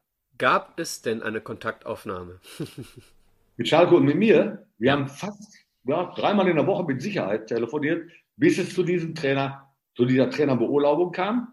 Und dann war ich bei meinem zweiten Arbeitgeber, äh, Sport 1. Der erste ist ja jetzt äh, Stölting Service Group, übrigens Sponsor äh, von Schalke 04. Deswegen Mitarbeiter, Dienstleister bei Borussia Dortmund und bei Schalke 04 und bei anderen Vereinen. Aber losgelöst davon, da war ich mit dem Doppelpass und mit Stefan Effenberg war es, glaube ich. Und da wurde die Trainerproblematik auf Schalke angesprochen. Da wurde Stefan Effenberg gefragt, wen er denn wohl für den idealen Trainer für Schalke 04 in der ja, jetzigen Situation gesehen, Doppelpass. Da hat Stefan Effenberg gesagt, ja, der sitzt doch hier, Peter Neurohr. Ja. Gut, dann kam nachher eine Werbepause, da habe ich gesagt, Effenberg, um Gottes Willen, du weißt nicht, was du jetzt da losgetreten hast. Was da in den nächsten, in darauf folgenden zwei Wochen bei mir zu Hause bis zur Entscheidung Baum oder eine Woche war, zu Hause los war, kann man sich nicht vorstellen. Ich musste alle Telefone abstellen, ne, E-Mails flogen ein, die alten Faxapparate glühten plötzlich wieder. Ich wusste gar nicht, dass ich unten im Keller einen Fax habe. Es war unglaublich, welche Resonanz, Resonanz das hatte. Aber ich bin von Schalke 04 seit dem Tag, dem Wagner beurlaubt wurde, nicht einmal zu irgendeiner Problematik mehr gefragt worden. Also das gab es keine Vertragsverhandlung, gab es keine Überlegung von Seiten von Schalke, weiß ich nicht. Von mir auf jeden Fall gab es da gar nichts. Na gut, aber vielleicht wird in Köln ja auch bald wieder ein Job frei. Ja, mag sein, aber ich, spekuliere auf gar nichts. Ich frage nur, wie Einstellung ist. Wenn morgen Schalke 04, warum auch immer, Baum wird krank, Baum kann nicht mehr, Baum wird beurlaubt, auf Schalke ist ja im Augenblick alles möglich. Äh, und da sollte die Frage kommen, ist es für mich klar, genauso wie beim ersten FC Köln für mich klar ist, obwohl ich mir das nicht vorstellen kann, mit Hell zusammen, äh, warum auch immer, da denken wir wahrscheinlich anders, äh, zusammenarbeiten zu können. Aber es ist für mich vollkommen klar, dass bei diesen beiden Vereinen ich Ja sagen würde, bei keinem anderen Verein sonst. Also eine schöne Headline hätte ich. Äh, brennt auf Schalke der Baum, Feuerwehrmann Neuruhr steht bereit. der löscht schon. ja. Der Baum wird ein Scheißname auch für so einen Job. Ne? Also, also nur verlieren. Sagst du quasi indirekt auch, also in, in Deutschland wird es keinen Job mehr für dich geben, aber Nationaltrainer, also nicht zwingend jetzt in Deutschland, wäre eine Option. Allgemein äh, Nationaltrainer. Im Ausland, Im Ausland Nationaltrainer oder Trainer im Ausland bei einem Verein wäre eine Option. Ne? Ah, okay. Oder wäre eine Möglichkeit. Dem ja. würde ich, das würde ich mir anhören. Da gibt es im Augenblick auch noch zwei, drei Besprechungen, die sind noch nicht abgeschlossen. Ein Ding, was lange, lange im Gespräch war, hat sich erledigt. Das war Nationaltrainerjob in Ungarn. Ne? Das ist glücklicherweise nicht an die Öffentlichkeit gekommen, hat sich aber erledigt, bedingt dadurch, dass sie sich qualifiziert haben. Sie haben äh, gewonnen 88 Minuten lagen sie noch zurück. Da sah es so ganz danach aus, dass da plötzlich ein Nationaltrainer in Ungarn aufläuft, der Neurohr heißt. Dann haben sie das Spiel gegen Island allerdings gewonnen und der Trainer, Italiener ist es, glaube ich, der bleibt auf jeden Fall in Ungarn Trainer. Okay, also das heißt, es wurde daran geknüpft, an diese, an die Qualifikation wurde geknüpft, ob ja, der Trainer bleibt auch, oder ob auch, auch ein Trainer Urlauben, bei Urlauben, der gerade einen Erfolg hat für Ungarn, ist es ein Erfolg, die, die, die Europamannschaft erreicht ja. zu haben. Also hätten sie sich nicht qualifiziert, wäre es durchaus möglich gewesen. Durchaus, ja, wäre es durchaus möglich gewesen. Und da gibt es noch andere Gespräche, die im Augenblick noch laufen, die werden geführt. Und äh, da kann es sein, kann es sein, muss nicht sein, kann es sein, dass ich im Ausland als Trainer noch arbeiten werde. Also ich sag mal, mein Fanherz würde sich sehr freuen, Peter Neuruhr mal wieder auf der Trainerbank zu sehen. Ja, aber in die Länder, in die ich dann gehen würde, also sind sehr, sehr wenig Direktübertragungen. Äh, ja, stimmt. Ich habe aber gelesen, 2008 war der Iran auch interessiert. Ist das richtig? Aber du hättest nach Teheran ziehen sollen? Die waren mehr, ja, ja, die war mehrfach interessiert, bedingt dadurch, dass ich den einen oder anderen Spieler kannte. Ein Mann wie Walter Schemian, den ich ja zweimal betreuen durfte, einmal in Bochum und äh, bei Hannover 96, der mittlerweile ja Co-Trainer der Nationalmannschaft war, unter äh, äh, Wilmot. Und einige andere Spieler wie Madavikia, wie Ali Day, die haben mich da empfohlen beim Verband. Ich habe auch verhandelt, aber als dann unter den Bedingungen, 2008, 2009 war es, danach war es noch einmal, äh, aber verlangt wurde, dass meine Familie, weil ich verstehe, dass meine, nicht nur ich, sondern meine Familie den Lebensmittelpunkt nach Teheran legen mussten, haben gesagt, nee, da könnt ihr hinter den Wahnsinnsangebot nochmal eine Null machen, ist nicht drin. Ja, kann man nachvollziehen, besonders äh, für die weiblichen Mitglieder deiner Familie. Ne? Ja Zum Beispiel aus politischen Gründen, also ich bin eigentlich apolitisch, aber wenn es in eine extreme Richtung geht, ob links oder rechts, dann spiele ich nicht mehr mit, da möchte ich auch nichts mit zu tun haben. Und da habe ich gesagt, mache ich nicht. Ich muss an dieser Stelle nochmal einmal einhaken, denn mich persönlich, du darfst gern deinen Gedanken gleich fortführen, mich persönlich interessiert, ob es vor ein, zwei Wochen äh, aus dem Ruhrgebiet den einen oder anderen Kontakt zu einem äh, mir nicht ganz fernen Verein gab. Äh, du meinst MSV Duisburg? Wenn du das so sagst. ja, ich habe mit Ivo des Öfteren telefoniert. Ivo war ja Spieler von mir, mein Kapitän in der Zeit, in der ich bei MSV Duisburg war. Allerdings ging es nicht um die Trainerstelle, sondern äh, es ging darum, dass ich mittlerweile auch in anderen Bereichen unterwegs, im Sportmanagement, bei der Stölting Service Group unterwegs, äh, dem Ivo gesagt habe, der Trainer wurde beurlaubt, äh, was ich traurig fand, aber es war nicht zu vermeiden, äh, dass wenn er einen bestimmten Trainertyp, den ich ihm beschrieben habe, der bei mir im Bekanntenkreis ist, der von mir in anderen Abführungen beraten wird, Interesse hat, dann könnte ich Ihnen drei Leute empfehlen, was ich dann auch gemacht habe. Und äh, jetzt die Entscheidung ist ja gefallen mit Gino. Also, also, also, Gino war auch einer von den dreien? Der war nicht einer von den dreien, nein, nein. Ne? Äh, die Entscheidung ist aber schon gefallen vom Ivo vorher. Da hat er mir gesagt, okay. ne, äh, dass das unumstößlich wäre. Aber es wird mit Sicherheit, wenn es mit Gino, ich hoffe, dass es klappt, der Klassenamt wird er mit Sicherheit schaffen, da bin ich fest von überzeugt. Wenn er dann irgendwann nicht verlängern sollte, dann werde ich auf jeden Fall Gespräche mit dem Ivo führen in Bezug auf die Kollegen, die ich ihm dann ans Herzen lege. Aber ich persönlich äh, kein Interesse mehr. Äh, nee, dass du kein Interesse, dass du kein Interesse daran hast, äh, hattest du ja schon gesagt. Äh, für mich war nur interessant, ob von Vereinsseite vielleicht Interesse war. Äh, für die Hörer vielleicht mal eine nette Nebeninfo. Äh, seitdem du dann äh, damals beim MSV 2008 das Amt von Rudi Bommer übernommen hast, gab es keinen Trainer beim MSV mehr, der einen derart hohen Punkteschnitt hatte wie du das wundert mich nicht, das hat auch nichts mit anderen Trainern zu tun, sondern die Mannschaft war gut. Äh, die Arbeitsbedingungen bis auf Winter waren hervorragend in Duisburg. Meine Mitarbeiter waren hervorragend. Und die Mannschaft war nachher gut zusammengestellt. Ich habe keine neuen Leute mehr dazu holen müssen. Äh, Bruno Hübner Aufgabe, damals der Manager, ne? Bitte? Bruno Hübner damals dein Manager. Ja, ja, äh, ja, ja, genau. Aber im Prinzip gab es da nicht nur Bruno Hübner, äh, der da beschnitten wurde in seiner Arbeit, nicht nur Peter Neumann, der in seiner Arbeit fortwährend beschnitten wurde. Es gab einen Bauunternehmer, äh, mhm. Helmich, Walter Helmich, der die Vereinsgeschicke geführt hat und einiges veranstaltet hat. Ne? Und ich habe die Mannschaft übernommen. Ich souffliere äh, mal ganz kurz, Peter, aufzusteigen. Ich ja? souffliere mal ganz kurz äh, deine, deine Handbewegung. Du hast die Anführungsstriche äh, bei Geschicke gesetzt. Das muss man den. Hörern mal ganz kurz. Ich bin voll bei dir, äh, Peter, wenn du über die Zeit sprichst, über Walter Helmich, dann bin ich voll bei dir, dass man Geschicke in Anführungsstriche setzen sollte. Ja, es war traurig, denn der Verein hatte alle Möglichkeiten. Die Mannschaft hatte alle Möglichkeiten. Das Potenzial um die Mannschaft rum war großartig. Äh, wir mussten eigentlich wieder aufsteigen. Aber was Walter Helmich da teilweise veranstaltet hat, das kann man mit Worten nicht wiedergeben. Einige Sachen gehören auch nicht an die Öffentlichkeit, kommen auch nicht an die Öffentlichkeit. Aber äh, da sind Situationen aufgekommen, die ich persönlich im Profifußball noch nicht erlebt habe. Unbezeichnenderweise als Walter, mit dem ich eigentlich so ein normales bis, bis gutes Verhältnis hatte, dann festgestellt hat, dass ich mehr oder weniger in einige Sachen eingeweiht war, also wusste, was da lief, bin ich plötzlich nach einem Pokalspiel, wir waren in der Tabelle übrigens in der Bundesliga immer noch ordentlich dastehend, äh, äh, bin ich dann plötzlich nach einem Pokal, einer Pokalniederlage in Augsburg äh, entlassen worden. Ja, diese Entlassung, kurioserweise, hat mir Bruno Hübner in Auftrag von Walter Helmich übermittelt. Walter Helmich habe in mir diesbezüglich gar nicht gesprochen. Also im Prinzip müsste ich da heute noch rumlaufen. Ne? Ich, das war Wahnsinn. ich glaube, der ein oder andere MSV-Fan äh, würde in dieser Situation damit äh, gerne äh, in, die nächste, äh, in die nächsten Spiele gehen. Äh, aber lass uns, lass uns äh, ein bisschen mehr über Dinge sprechen, die dich ein bisschen näher betreffen. Alex, du hattest genau. noch was. Micha hat mir gerade meine perfekte Überleitung kaputt gemacht. Ich wollte eigentlich sagen, da wir ja gerade über Hashi, äh, Hashemian gesprochen haben, wäre das ja die perfekte Überleitung zum VfL Bochum tatsächlich ähm, wo du ja, ähm, ich meine, vier Jahre waren es insgesamt verbracht hast. Vier sehr ich war jetzt zweimal beim VfB Bochum. Beim ersten Mal ein bisschen über vier Jahre. Genau. Beim zweiten Mal zwei Jahre oder ein Jahr übernommen und dann mal den Vertrag um zwei Jahre verlängert. Aber dann bin ich ja dann wegen vereinschädigender Verhaltensweise, bin ich ja von dem Genau, da, da wären wir äh, noch drauf gekommen, tatsächlich. Ja, ja, ja. Ähm, machen wir bestimmt noch, aber lass uns doch erst über die erfolgreiche Zeit sprechen.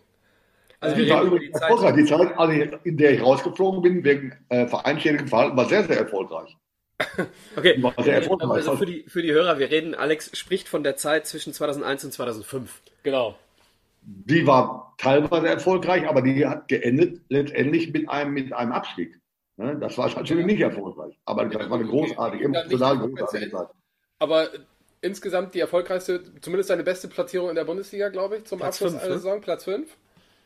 Mit Qualifikation für den UEFA Cup? Ja, UEFA, ja, mit Köln, mit Köln war ich zwischendurch auch mal Erster. Aber ja, in, der End, in der Endabrechnung, ja, es kann, ja, ist fünfter Platz, genau. Genau. genau. Und mit Bochum war die beste Position. Qualifikation UEFA genau. Cup, aber dann, glaube ich, die erste Runde leider nicht überstanden. Ja, ich kann ja, ich kann ja, äh, ja, ja, wir haben, wir, wir sind ausgeschieden. Ich bin der einzige Trainer, der, der einzige deutsche Trainer, ausländischerweise nicht, der äh, im Erfolg im Europapokal nicht ein einziges Spiel verloren hat. Kurioserweise, ne? ich habe nie einen Titel gewonnen, aber ich habe nur zwei Spiele gemacht, beide unentschieden. das war dramatisch, dramatisch. Vor allem, wie das zustande gekommen ist, unvorstellbar. War das Auswärtstorregel? Ich stand da glücklich. Bitte? War damals das Ausscheiden dann schon die Auswärtstorregel? Ganz genau. Deswegen, wir, wir spielen in Lüttich 0-0 und äh, die Jungs, ich auch innerlich, haben das Ding schon gefeiert, wie jetzt haben wir es geschafft, restlos ausverkauftes. Äh, logischerweise Ruhestadion damals noch.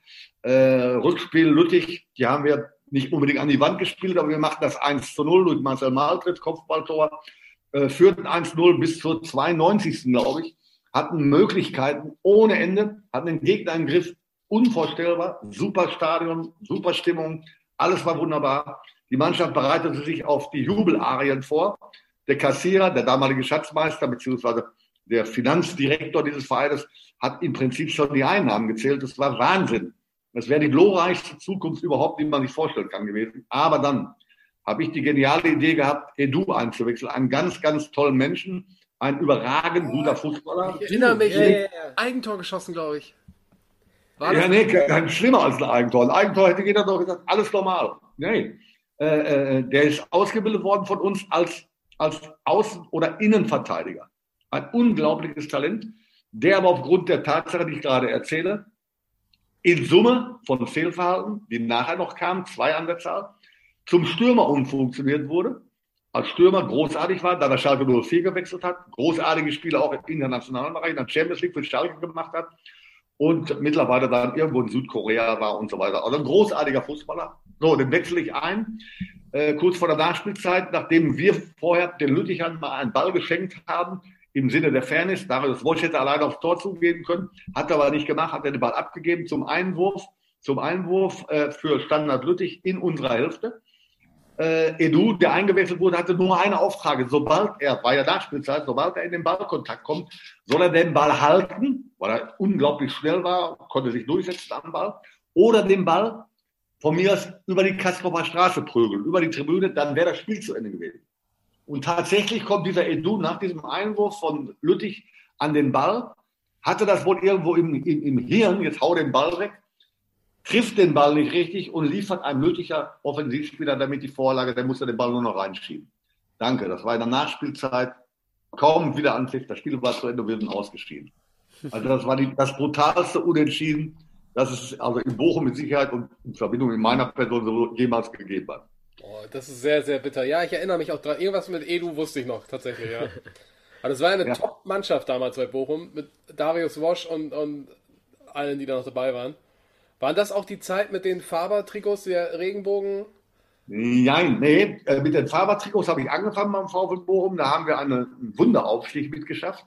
Äh, das war ja der Zweikampf Neurohrer Klopp oder VfL Bochum natürlich und Mainz 05. Ja. Ähm, Mainz 05 musste das letzte Spiel in Union Berlin bestreiten. Sie mussten einen Punkt holen, äh, um aufzusteigen und um sicher zu gehen. Wir mussten in Aachen gewinnen, was ja schwer genug war. Das Spiel in Aachen wurde natürlich zum Heimspiel für den VfL Bochum. Über 10.000, 15.000 Bochumer mitgefahren, ausverkaufter Tivoli. Die haben gekämpft für die Löwen, die, die, die, die Aachener. Äh, und wir haben dieses Spiel sehr, sehr glücklich 3 zu 1 gewonnen. Also für uns war alles klar. Äh, Kloppo hat damals im Sinne der Motivation des Gegners ein paar Fehler gemacht in der Öffentlichkeit, Dinge rausgehauen, die man, die er mit der heutigen Erfahrung mit Sicherheit nicht gemacht hätte. Und Mainz 05 verliert dieses Spiel. Also Bochum ist aufgestiegen. Auf wundersamste Art und Weise, aber es war Wahnsinn. Der absolute Wahnsinn. Und äh, da hatten wir noch die Faber-Trikots an. Dann sind wir größer geworden. Faber ist weiterhin auch Sponsor geblieben. Ich habe mal so aus Spaß gesagt, das sind die restlichsten Trikots der Bundesliga. Wir sind ja jetzt aufgestiegen, waren in der Bundesliga, aber die kann man nur zum Frühstück anziehen. Ja, Trainer, warum denn zum Frühstück? Ja, weil man die nur zum Eier abschrecken nehmen kann. Das also also, in, der, der Retrospektive, in der Retrospektive äh, werden sie gefeiert, ne, die Trikots. Ja, ja, ganz genau. Ganz genau. Es war ja eine großartige Zeit im Prinzip. Sie haben ja lange auch vorher in der Bundesliga immer äh, Platz gefunden und, und wir wechselten dann allerdings dann zum anderen Ausrüster und auch zum anderen Hauptsponsor und äh, sind dann ja in, den, in dem ersten Jahr der Bundesliga toll gestartet, drin geblieben und dann in meinem dritten Jahr beim VfL Boden, das war großartig, den Europapokal zu erreichen, das war der absolute Wahnsinn ja, für so einen Verein. Aber das Ende, das war ein mit Riesenschrecken.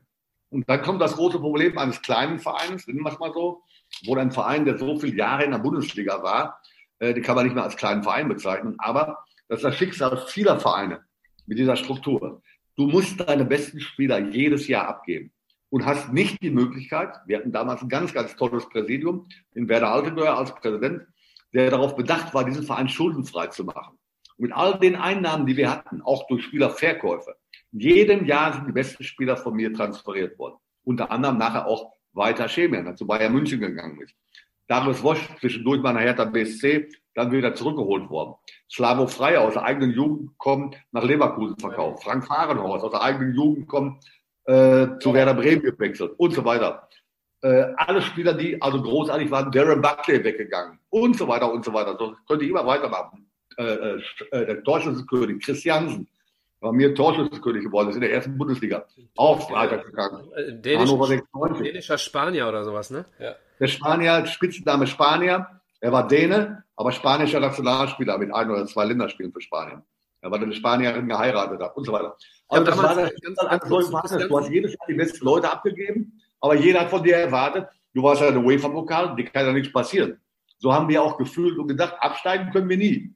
Ja, da, da, sind wir zu gut zu. Wir haben ja auch tollen Fußball gespielt, aber wenn dann in diesem, diesem ganzen Mosaik dann drei, vier Stückchen an Stein rausbrechen, weil sie verkauft werden mussten, ja, dann kannst du das nicht auffangen. Ja, das ist nicht möglich. Die gleiche Leistung kannst du nicht bringen.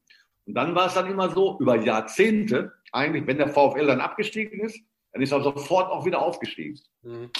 So, das ist dann irgendwann mal abgerissen. Und das war, als der Funkel den VfL dann übernommen hat, nach mir, nach meinem Abstieg, dann bin ich ja selbstständig selber gegangen. Ich hatte noch zwei weitere Jahre Vertrag. Aber ich habe mich mit dem VfL Bochum darauf geeinigt. Keine Ablöse, keine Abfindung, kein gar nichts. Ich habe einfach nur um meine, meine Entlassung gebeten. Äh, widerwillig, das war auch ein weiterer Fehler, den ich gemacht hätte, hätte ich nicht machen dürfen, dann wäre ich vielleicht heute noch in Bochum, weil es einfach alles passte bei dem Verein. Aber emotional hätte ich es nicht mehr geschafft, der Mannschaft zu helfen. Von daher muss ich dann ehrlich sein und dem Präsidenten sagen, bitte lasse mich aus dem Vertrag aus. Das habe ich dann gemacht. Aber dass ein Verein dann plötzlich dann nicht mehr hochkommt, ist vollkommen normal. Man sieht ja die gleichen Probleme im Augenblick, äh, die der HSV zum Beispiel hat. Über Jahrzehnte immer wieder Erstligist gewesen, scheiße gespielt, nicht abgestiegen und plötzlich abgestiegen dann spielt dieser Verein plötzlich eine ganz andere Rolle. Und wenn du dann im ersten Jahr nicht sofort aufsteigst, wird das Finanzloch immer größer durch die nicht gezahlten Fernsehgelder. Im Vergleich erste Liga, zweite Liga wird das Loch immer größer und vor allem die Angehensweise der jeweiligen Gegner wird immer eine andere werden. Ja? ja du bist immer noch der top angesehene, aber in Wirklichkeit kannst du dem nicht mehr standhalten. Und das ist beim VfL Bochum dann nach 2010, glaube ich, passiert. Seitdem spielen sie dann wieder in der zweiten Liga und haben keine Chance, bisher nicht, wieder zurückzukommen. Ja, jetzt sind sie wieder auf dem guten Weg. Vereine. Ja, zumindest haben sie es immer geschafft, den Abstieg in die dritte Liga zu vermeiden. Also sind jetzt wieder auf einem guten Weg, glaube ich, Fünfter im Moment. Ja, im Moment, aber sie waren wieder kurz dran nach am Anfang der Saison, das sah ganz gut aus und dann gab es halt diese Heimniederlage gegen Fürth. Das ist aber normal, leider normal und da müssen Vereine, wenn keine Investoren da sind, müssen damit eben zurechtkommen. Ja, einen Punkt habe ich noch zu Bochum. Du hast ihn gerade schon selbst angesprochen, nach deinem zweiten Engagement. Äh, wegen ja. vereinschädigendem Verhalten ähm, ja. entlassen worden. Genau. Willst du näher drauf eingehen? Ja, klar. Kann man ja mal klarstellen, falls das klargestellt werden sollte. Gerne. Das, das, hat mich zu dem Gedanken, das interessiert mich wirklich. Das hat mich ja dann zu dem Gedanken gebracht, zu dem abschließenden äh, Satz, den ich gesagt habe, ich werde in Deutschland keinen Verein mehr trainieren, mhm. bis auf Schalke und Köln, weil die Vereine und das Umfeld und so weiter kenne ich, da kann ich solch eine Überraschung nicht erleben. Ich glaubte auch den VfL Bochum zu kennen. Nur es hat sich bei meinem ersten Dasein zum zweiten hin vieles verändert. Die Vereinsführung ist eine komplett andere geworden und demzufolge einige Verhaltensweisen auch. Ich bin der gleiche geblieben, derselbe geblieben, der ich war. Ist grundsätzlich sowieso entweder eine positive oder andere sagen eine, eine negative Eigenschaft von mir.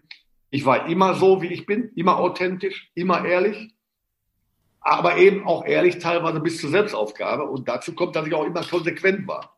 Da musste man mit rechnen, wenn man mich verpflichtet hat, dann muss man das eben mit schlucken. Ja, und die, die mich kennen, kommen damit gut klar. Und jetzt kommen wir zu einem Punkt. Es gibt einen neuen Vorstand beim VfL Bochum, der lebt das Wunderding des Klassenerhalts mit Neurohr. Der kann natürlich nicht beurteilen, inwiefern es meine Leistung war. Es war ein wahnsinniger Zufall teilweise eben auch. Aber wir haben einen Klassenerhalt geschafft, der eigentlich nicht mehr zu schaffen war. Wir gewinnen die, äh, von den letzten sechs Spielen gewinnen wir vier hintereinander mhm. und befreien uns damit. Mit einer Mannschaft, äh, in der dann, als wir es geschafft haben, ein Leon Goretzka geht, ein Chris Kramer, der kurz darauf dann Weltmeister geworden gegangen ist. Also zwei Leistungsträger, beide mussten verkauft werden und abgegeben werden. Es ging ein Ratschkowski, kennt keiner mehr, es ging ein Stürmer. Also sechs, sieben der besten Leute von einer Mannschaft, die eigentlich so gut wie abgestiegen war, werden verkauft, mussten verkauft werden, konnten nicht gehalten werden. Also eine wesentlich schlechtere Mannschaft übernimmt jetzt der Erfolgstrainer Neururer und soll mit denen aufsteigen, was gar nicht geht. Ja, das haben wir den Leuten auch klar gemacht, das geht nicht. Wir müssen ein anderes Ding fahren und baue eine Mannschaft zusammen, nachdem ich dann in meinem zweiten Jahr der Wiederkunft, ja, der Wiederkehr, äh, den Klassenhalt geschafft habe mit dem Biegen und Brechen, aber eigentlich für die Mannschaft, die ja wesentlich schlechter war als die, die vorige, die fast abgestiegen ist, eigentlich gut. Stimmungslage war gut. Und dann in der nächsten Saison baue ich eine Mannschaft auf, nur mit ablösefreien Spielern. Wohl alte Spezies, die ich beim MSV Duisburg zum Beispiel schon bereits trainiert habe, mit Simon Terode zurück von Union Berlin nach Bochum. Hol den Spieler, bekannt Celozzi, hol äh, Jan Schimonek, deutscher Meister geworden mit, mit, mit, mit, mit Wolfsburg unter Felix Magath von Kaiserslautern dann mittlerweile, hol ich zum VfL Bochum und hol so sechs, sieben Leute, die alle perfekt funktionieren. Ein Stanislav Sechstag zurück, der aufgrund seiner Vergangenheit in Bochum vom Publikum aufgenommen wurde, sensationeller Art, der sich sofort eingefunden hat, aber alles passte. Wir gewinnen im ersten, in der ersten Runde im Pokal gegen den VfB Stuttgart, Erstligist, der gerade deutscher Meister geworden ist mit Armin Fee. Wunderbar, eine Jubelorgie im ganzen Stadion. Die Mannschaft spielt tollen Fußball, die Mannschaft steht oben, die steht Richtung Aufstiegsplätze, bewegt sich dahin. Und dann spielen wir irgendwann, nach dieser guten ganzen Entwicklung, spielen wir in Ingolstadt, die sind in dem Jahr übrigens aufgestiegen und verlieren 3 zu 1. Kann passieren, aber nicht mit den Ansprüchen eines Aufsichtsrates und eines Vorstandes vom VfL Bochum, der vor allen Dingen durch einen Manager, der eigentlich überall gezeigt hat, dass er nicht unbedingt richtig auf dieser Position ist, äh, äh, äh und dann geleitet. Ja. Äh, wir verlieren das Spiel 3 zu 1. Bitte? Reden wir von Hochstädter? Du hast gerade den Namen genannt. Ja, ja, ich habe versucht, den Namen zu vermeiden. Aber egal. Die Hörer auch wissen, genau, der war. Ja. Äh, durch einen neuen Vorstandsmitglied, äh, Herr Altuger war ja nicht mehr da, Schwenken ist zum DFB gegangen, kam ein Engelbrich, hieß der Herr, oder heißt der Herr, aus der Fanszene, ein Betriebswirt, der in seinem Bereich wahrscheinlich sehr, sehr gut war, nehme ich mal an, ich kenne ihn persönlich nicht. Egal, und von Hochstädter eben äh, geführt, ein Herr Phyllis, der ein erfolgreicher, einer der erfolgreichsten Manager war, bei EMBW der Chef, also ein Mann, der in der Wirtschaft sich richtig auskannte. Und dieser Mann sagte nach dem Spiel, sagte nach dem Spiel in Ingolstadt, die übrigens aufgestiegen sind, die Leistung dieser Mannschaft war schlecht, das kann jeder Aufsichtsrat sagen, keine Frage. Und diese Mannschaft hat keinen Charakter. Das wurde mir direkt nach dem Spiel mitgeteilt, ja, dass das morgen in der Zeitung steht. Was sagen Sie denn dazu, ne, dass der Herr Phillis, der Aufsichtsratsvorsitzende, diese Mannschaft als charakterlos bezeichnet? Daraufhin habe ich, lange genug Profi, kenne mittlerweile mein Umfeld, gesagt, nee, also da sage ich besser gar nichts zu. Die Pressekonferenz ist zu Ende nach diesem Spiel in Ingolstadt. Kommt die Presse wieder an zu mir und sagt, Ihr Kapitän hat was dazu gesagt. Sag ich, mein Kapitän hat das Recht, was zu sagen. Was hat er denn gesagt? Ja, Kapitän hat gesagt, Leute, die nicht mit der Mannschaft zusammenarbeiten, die die Mannschaft teilweise gar nicht kennen, persönlich kennen, mögen sich bitte geschlossen halten und sollen nicht Kommentare abgeben zu Charaktereigenschaften von Menschen, die sie gar nicht kennen. Also die Klappe halten. Daraufhin fragte mich derselbe Journalist, was sagen Sie dazu? Sag ich, habe ich gerade gesagt, mein Kapitän hat das Recht zu sagen, was zu sagen, der trägt nicht nur die Binde spazieren. Ja, was sagen Sie zum Inhalt dieser Worte? Wie stehen Sie dazu? Habe ich gesagt, mein Kapitän hat Recht.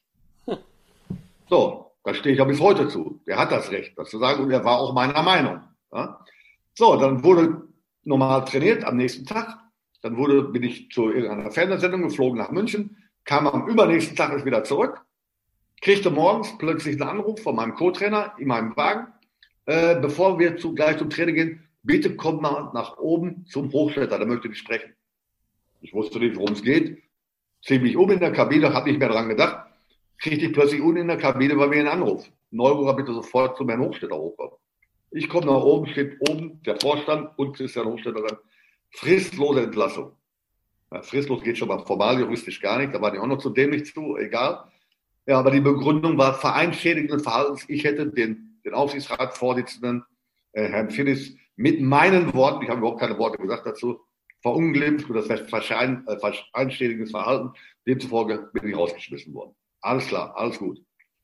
Das passiert, was schlimm genug, hat verdammt wehgetan, weil ich wirklich mit dem Verein emotional sehr, sehr verbunden war und vor allen Dingen mit dieser Situation im Verein sehr verbunden war.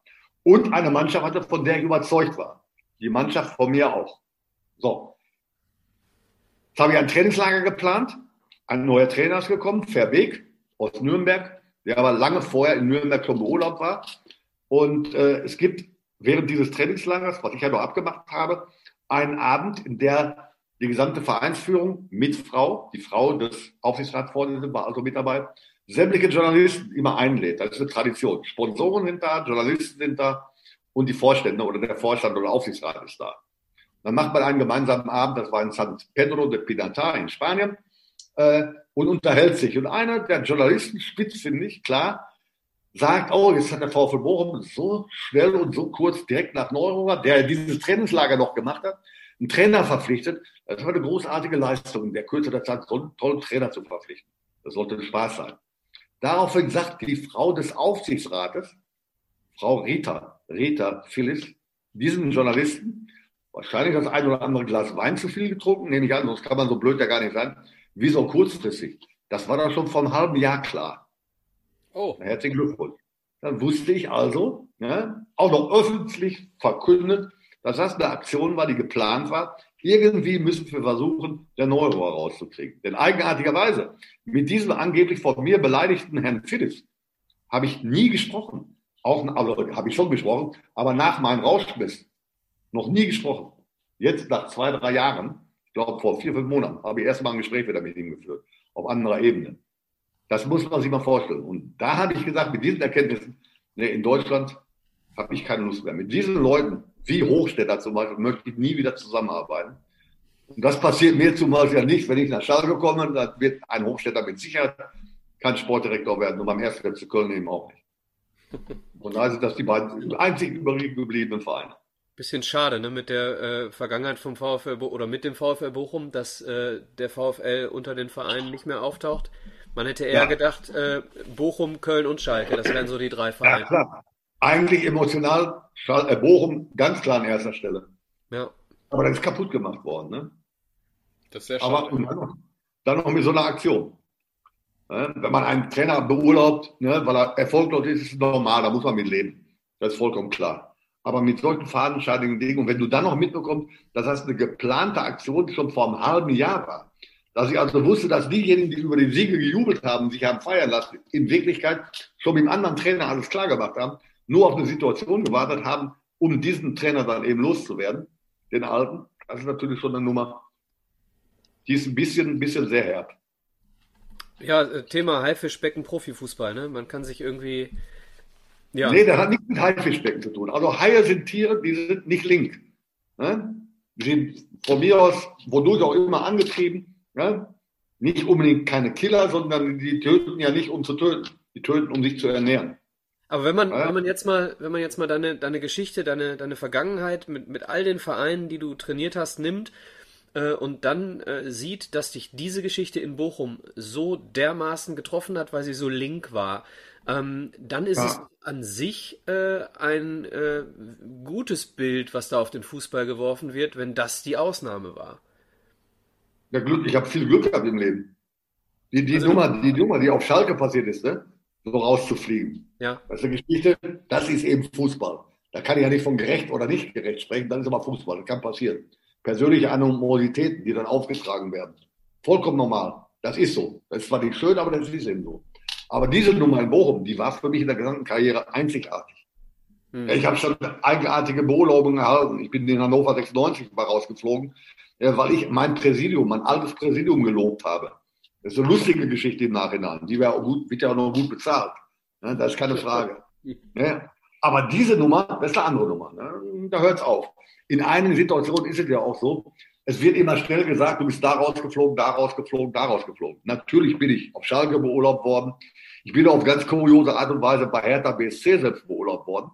Aber das ist eine lustige andere Geschichte. Aber bei vielen Vereinen, wie zum Beispiel im VfL Bochum, bin ich niemals beurlaubt worden. Da habe ich von vornherein selber gesagt, ich höre auf. Ich möchte nicht mehr aus den und den Gründen. Als ich zum zweiten Mal bei Hannover 96 war, da habe ich mit Herrn Kind zusammengesetzt. Der hat gesagt, Herr Neurer, wir können Ihren Vertrag sofort verlängern. Ich sage, nein, bitte, lösen Sie meinen Vertrag auf. Mit diesen Zielsetzungen, die wir haben, kann ich nicht eingehen. Die kann ich niemals erreichen. Bitte lassen Sie mich aus dem Vertrag. Da bin ich ja nicht rausgeflogen. Beim ersten Saarbrücken da habe ich auch gesagt, ich ziehe meine Konsequenzen aus dem, was passiert ist. Ich höre auf. Das wird aber dann durch den Journalgeberverkauf rausgeflogen, was aber gar nicht der Fall ist. Ja. Also die Hälfte meiner Rausschmisse waren Rücktritte von mir selber. Und Rücktritte und Rausschmisse sind eigentlich zwei der Sachen. Aber die Rausschmisse wie Bochum, die haben wehgetan. Die auf Schalke, die haben wehgetan, obwohl die noch eine andere Ebene waren. Ne? Mhm. Es gibt, auch, äh, gibt auch Beurlaubungen, die sind, das war beim ersten FC Kölner Fall. Die sind befreiend. Wenn du einfach merkst, du hast keine Chance mehr ja, mit deiner Mannschaft. Du kannst einfach nicht weiter und du kannst diese Ziele nicht erreichen. Dann ist es oftmals auch, oder in dem Falle, bei mir war es zum Beispiel so, ist es eine Befreiung. Weil du emotional mit dem Verein in Verbindung stehst. Wie gesagt, das war ja mein Verein.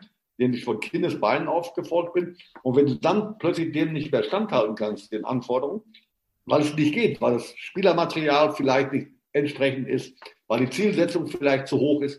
Und wenn du dann feststellst, dass da nichts mehr möglich ist und gehst dann, bevor was Größeres passiert, ist auch für dein eigenes Image ganz gut, dann mhm. kann eine, keine eine äh, Beurlaubung auch für beide sein, für den Verein und auch für den Trainer eine Befreiung sein. Ja, kann ich mir, kann ich mir sehr gut vorstellen, auch, äh, auch im Vorhinein, vor einer Anstellung, ne? dass du, ja.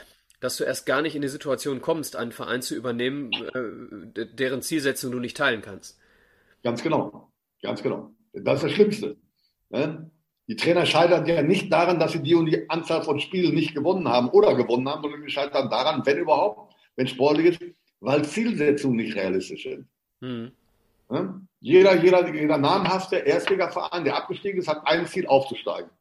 Aber dem einen oder anderen ist es unrealistisch, das zu sagen. Also Fortuna Düsseldorf ist im letzten Jahr abgestiegen und wenn ich dann hinkomme als Trainer und habe das Ziel, oder mir wird das Ziel mitgeteilt, du musst mit Fortuna Düsseldorf aufsteigen, dann würde ich mal eine kurze Rechnung machen mit der Erfahrung, die ich habe und sagen, mit der und der Mannschaft bist du abgestiegen. Die Mannschaft hat sich auf der und der Position nochmal geschwächt. Erklären wir mal bitte, wie soll ich mit dieser Mannschaft den direkten Wiederaufstieg schaffen? Hm. Zum Beispiel. Unrealistische ja. Ziele verursachen grundsätzlich große Frustrationsmomente, die für Trainer immer so aussehen, dass du irgendwann mal, egal was für eine Leistung du selber ablieferst, deine Ziele nicht erreichen kannst und dann bist du beurlaubt. Hm. Gibt es äh, unabhängig von der Zielsetzung ähm, Jobs, die du dir A nicht zugetraut hast in der Vergangenheit oder B dir jetzt nicht zutraust? Beispiel. Äh, Deutschland verliert 6 zu 0 äh, gegen Spanien. Äh, auf, aus, aus, irgendeinem Grund äh, gibt es Vertragsverhandlungen zwischen äh, Oliver Bierhoff und, und Peter Neururer. Ähm, gibt es. Geben. Wie bitte? Die kann es nicht geben. Nein, nein, nee, schon klar. Also es ist jetzt auch nur aus der Luft gegriffen, aber gibt es Grund? Ja, ja, diese Konstellation kann es nicht geben, weil Peter Neururer in Deutschland, Trainer, lassen wir mal außen vor, aber ich bin Bundesliga-Trainer oder war von mir aus Bundesliga-Trainer. Und der Unterschied zwischen Bundesliga und Nationalmannschaft sind zwei Sportarten. Ja, äh, war auch Arbeit, im Vergleich, im Vergleich zur Arbeit. Ich hätte überhaupt kein Interesse, Bundestrainer zu werden. Null. Okay. Ich, ich habe keine Lust auf so einen Job, weil als Bundestrainer bin ich abhängig von der Arbeit der Bundesliga-Trainer oder der Trainer, die, die meine Spieler in der Nationalmannschaft betreuen oder trainieren. Und ich möchte als Trainer alles, aber niemals abhängig sein von anderen. Ich glaube, die Frage, auf die Micha hinaus wollte, ist eher, ähm, gab es ein Angebot von einem Verein, das du ausgeschlagen hast und jetzt eventuell bereust? Nein, nein. nein. Es gab einige Nachfragen, die ich abgelehnt habe, aber davon bereue ich keine einzige. Es gab auch Vereine, da wäre ich gerne hingegangen, aber da gab es nicht eine Nachfrage. Okay. Ich habe zum Beispiel gehört, Nürnberg hast du abgesagt zweimal, meine ich. Richtig. Nee, nee, nee, nee, das stimmt auch nicht. Einmal habe ich abgesagt. Beim anderen Mal, beim ersten Mal, äh, war ich schon einig, war ich klar. Habe ich auch meine Sachen schon gepackt. Es war klar, dass ich Trainer von Nürnberg werde. Aber dann bin ich am Tag drauf, nachdem ich mich geeinigt habe mit dem Präsidenten, äh, darüber informiert worden, dass er, zitiere jetzt, äh, bestimmten Sachzwängen unterlegen ist und demzufolge Reinhard Zobel verpflichten muss. Reinhard Zobel? Mensch. Reinhard Zobel ist ein Trainer Nürnberg geworden statt meiner, obwohl man mit mir einig war. Hatte das und ich wollte auch zum Club. War das ich wieder äh, die Entscheidung eines anderen Königs, also des Teppichkönigs? das war der Roth. Nee, nee, das war das beim zweiten Mal. Da konnte der Herr Roth aber nichts dafür, dass ich nicht gekommen bin. Das war meine Entscheidung, weil der damalige Manager mit mir ein Spiel getrieben hat, weil ich nicht so ganz verstanden habe. Wenn ich innerhalb von einer Woche Jetzt reden wir mal vom Gehalt, lassen wir mal die Zahlen außen vor, weil die ja eine andere Rolle bei anderen Trainern daneben spielen. Äh, aber um 600 Prozent mehr Gehalt bekomme, innerhalb von einer Woche. Montags mit der Verhandlung angefangen. Herr Norbert, tut mir leid, wir haben großes Interesse, aber wir haben kein Geld mehr. Wir müssen den Kollegen Wolf noch bezahlen, der hat noch zwei Jahre Vertrag und demzufolge können wir Ihnen die Summe X nur anbieten. Ja, sage ich, gut, aber für diese Summe mache ich es nicht. Ja, dann schlagen Sie mir doch mal vor, für welche Summe machen wir es denn? Daraufhin habe ich gesagt, das Vierfache, okay, ja, das Vierfache, okay, dann können wir darüber reden. Als er geschluckt ist, er nach Hause geflogen, hat dann mit dem Wirtschaftsrat gesprochen, unter anderem auch mit Herrn Roth gesprochen. und hat gefragt, ob es geht oder nicht geht. Daraufhin ruft er mich nochmal an. Okay, wir machen es für die Summe, das Vierfache. Sag ich, Moment mal eben. Vierfache, ich habe gesagt, dann können wir reden.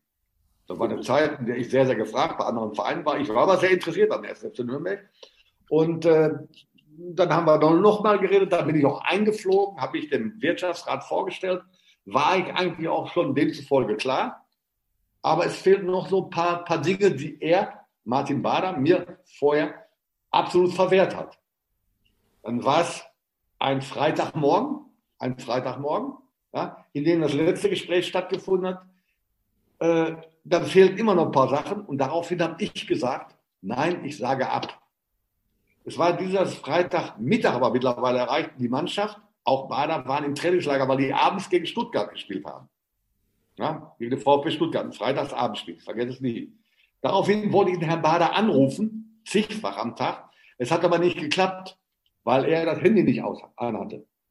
Na gut, es wurde immer enger und immer enger und mittlerweile, ich war auch mit Sport 1, damals glaube ich noch DSF, äh, in Verbindung äh, weil ich da teilweise auch gearbeitet habe, in der Zeit, in der ich keinen Job hatte und so weiter und so weiter. Und ich musste denen mitteilen, weil sie ja auch davon in Kenntnis hatten, dass ich mit Nürnberg in Verhandlungen stehe. Ich mache es nicht. Nach dem Spiel gab es eine Pressekonferenz, logischerweise wie nach jedem Spiel.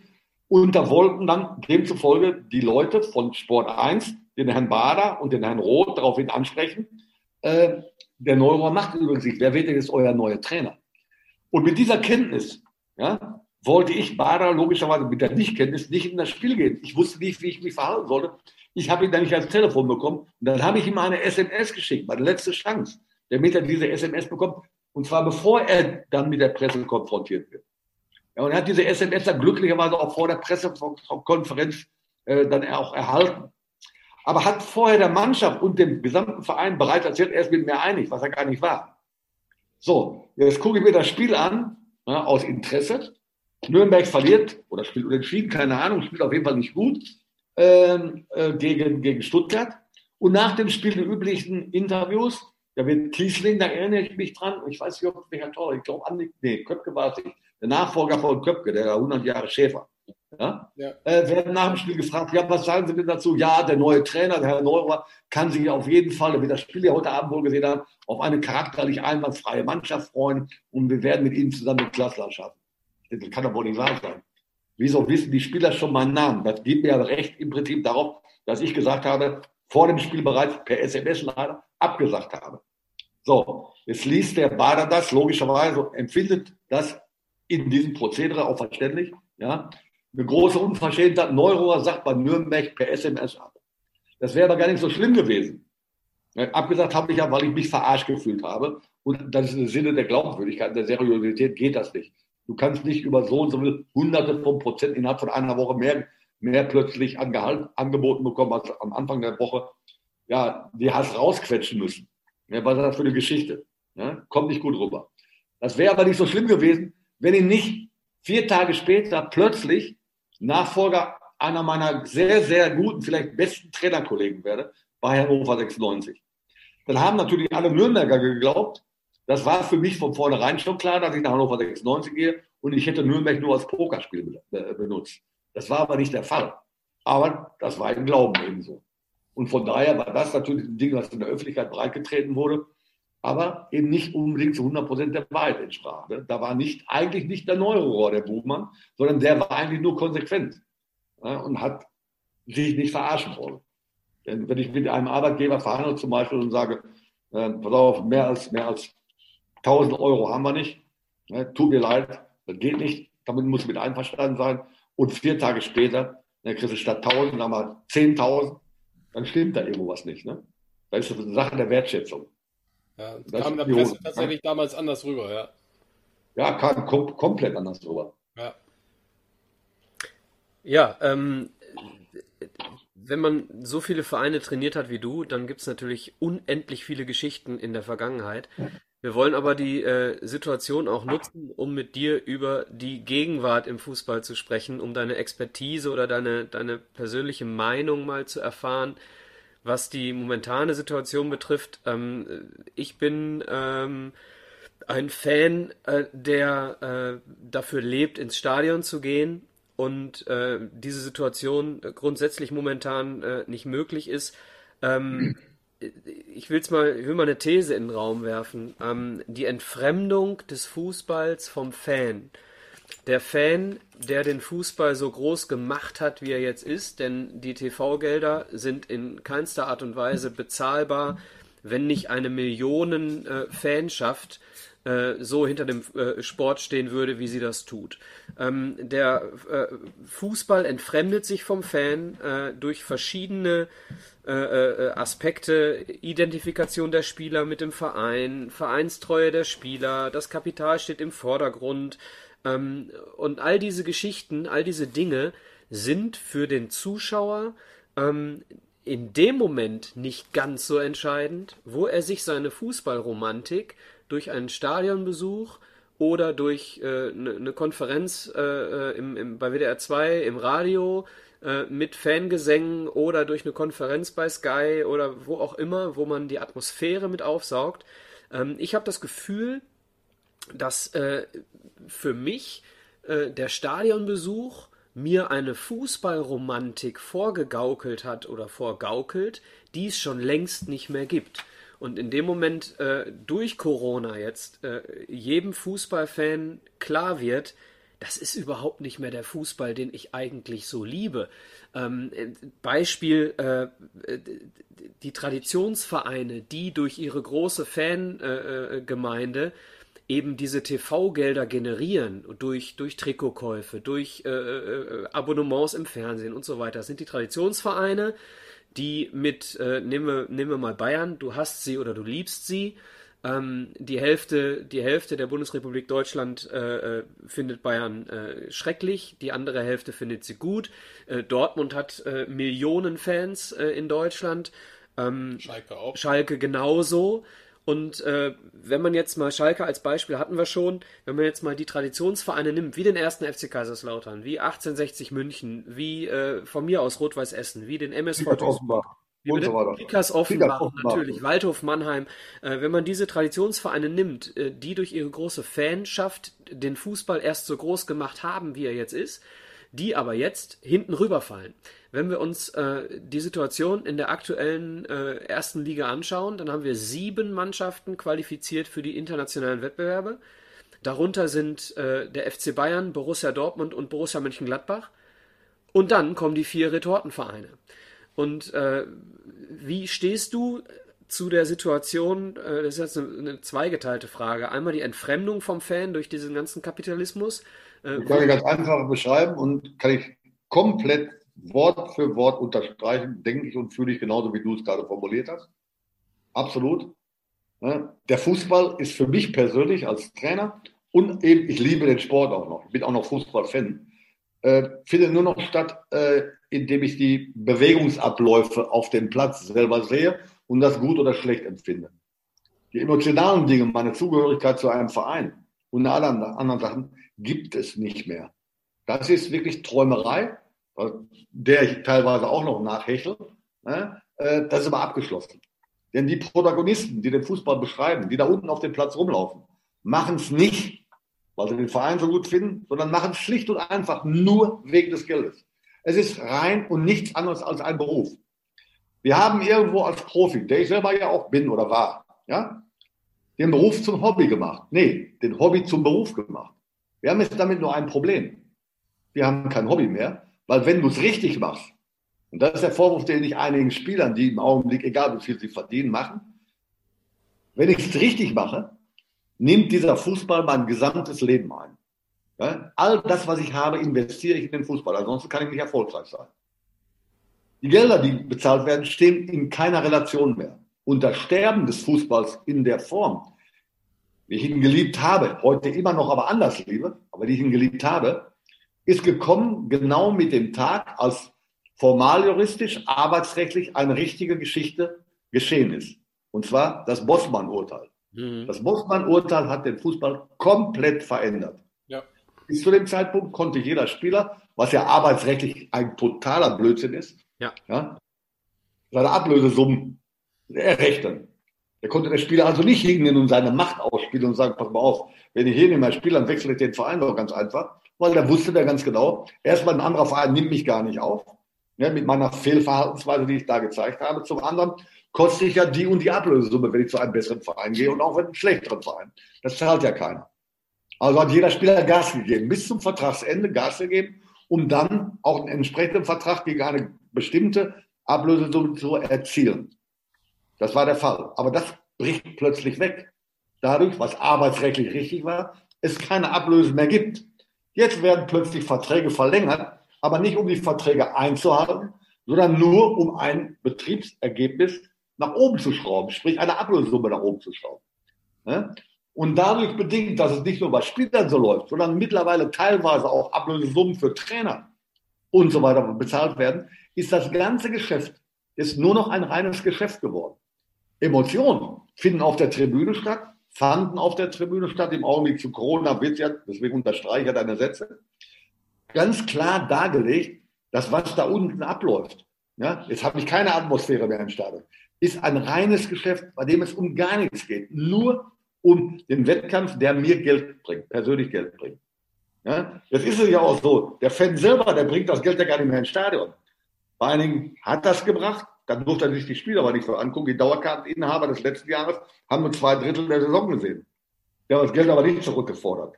Das ist beim Verein geblieben. Jetzt im Augenblick gibt es aber kein Geld von den Fans, sondern es gibt nur noch das Geld durch die Fernsehgelder. Natürlich auch von den Fans letztendlich fernfinanziert. Denn wer sich ein Abo äh, äh bei, bei Sky kauft, der beteiligt sich da. Aber das ist ja im geringen äh, Maße so. Also die Entfremdung wird immer größer. Und das reine Geschäft was ich aber teilweise auch verstehe, ist ein reines Geschäft geworden. Ja, deshalb vergleiche ich, wenn ich morgen, ich weiß jetzt nicht wie viel, aber ein, ein Kfz-Mechaniker bei BMW, bei BMW verdient 4000 Euro im Monat. Der kriegt bei gleichem Angebot, äh, bei gleicher Arbeitsaufwand, bei gleichem Arbeitsaufwand in der gleichen Klasse ein Angebot von Porsche, aber kriegt das achtfache Geld, das zehnfache Geld. Oder von mir aus auch nur das doppelte Geld. Was macht der? Der wechselt verständlicherweise den Arbeitgeber. Ja. Macht jeder. Wenn der Vertrag ausgelaufen ist, bis zu dem Zeitpunkt hat er Leistung zu bringen. Ansonsten würde der neue Arbeitgeber ja, ihm auch mit Sicherheit dieses doppelte Geld nicht bezahlen, wenn er die Leistung nicht bringt. Beim Fußball ist es aber anders geworden. Und das ist das Kuriose. Da können sich Spieler, wie in Dortmund passiert, wie bei vielen anderen Vereinen eben auch passiert, plötzlich rausklagen, indem sie einfach die Arbeit verweigern. Ist doch scheißegal. Beim anderen Verein, der nimmt mich auf, der muss ja keine Ablöse bezahlen, ne? da verdiene ich das Doppelte und so weiter. Da mir das Geschäft die Möglichkeit gibt, entwickelt sich dieser Typus Berufssportler zum normalen Arbeitnehmer. Und das macht letztendlich irgendwann in der Zukunft den Fußball komplett kaputt. Den Fußball, den wir als Traditionalisten negativ ausgedrückt als Nostalgiker mit Sicherheit nicht mehr erleben werden, wie er früher war. Das Aber ist das ist, da siehst du jetzt gerade, weil du sagst, das Bossmann-Urteil ist äh, hauptverantwortlich für diese Entwicklung. Das heißt, du siehst die Spiele. Ja, das war der letzte, das war der, die Entwicklung gab es ja auch vorher schon. Aber das heißt, da war noch einiges planbar. Heute ist es nicht mehr planbar. Heute, ich kann, wie soll ich denn errechnen, dass ein Neymar 220 Millionen Euro Ablöse kostet? Aber das ist ja nur die, das ist ja nur die, das ist ja nur die eine Seite der Medaille. Die, die Ablösesummen und die Gehälter und dadurch die Macht der Spieler durch das Bossmann-Urteil damals. Aber ähm, reden wir, reden wir mal nicht von der Spielerseite. Denn ich äh, nehme, nehme mal bei Schalke, äh, ne, Schalke fällt mir jetzt keiner ein, nehmen wir Dortmund, äh, Marco Reus, der gute Angebote abgelehnt hat äh, und bleibt bei Dortmund, weil es sein Herzverein ist. Nehmen wir. Oh, oh, oh, herzlichen Glückwunsch. Also, das sagt er, würde ich an seiner Stelle auch sagen. Ja, hätte, hätte mit Sicherheit bei Barcelona spielen können. Nehmen wir, ich, also der hätte bestimmt auch woanders spielen können. Nehmen wir, nehmen wir, aber ist, lass uns, lass uns. Zeitpunkt, ja, aber zu dem Zeitpunkt, als er zu, vom Borussia Mönchengladbach nach Dortmund gewechselt ist, hat er das Optimale rausgeholt, weil er optimale Leistung gemacht hat, hat er auch verdient, gar keine Frage. Aber lass uns nicht an einem Beispiel, lass uns nicht an einem Beispiel hängen bleiben. Äh, es gibt zig Beispiele. Okay. Christoph Kramer, der sich nie mehr als 50 Kilometer von seinem Heimatort entfernt hat.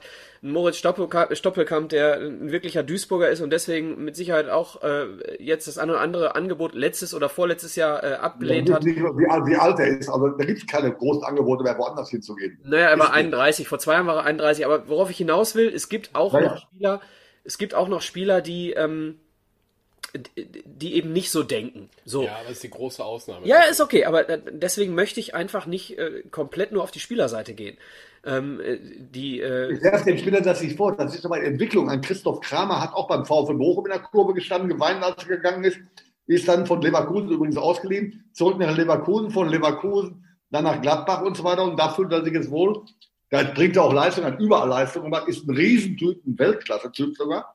Aber er ist Fußballprofi. Es jetzt so 50 Kilometer Umfeld das ist ein reiner Zufall. Es gibt auch einige, die möchten nicht woanders hingehen, weil sie sich nur da wohlfühlen, losgelöst vom Geld. Natürlich gibt es die Menschen auch. Dass da der Fan natürlich mehr Zugang zu hat, weil er mehr Möglichkeiten sieht, sich damit zu identifizieren, ist auch vollkommen klar. Aber wie du gerade sagtest, das sind reine Zufälle. Ja, ich, ich wehre mich, ich wehre mich so ein bisschen dagegen, äh, dass wir das auf die, auf, die, auf die Spieler reduzieren. Denn für mich ist es ein, ein krankes System. Ist überall.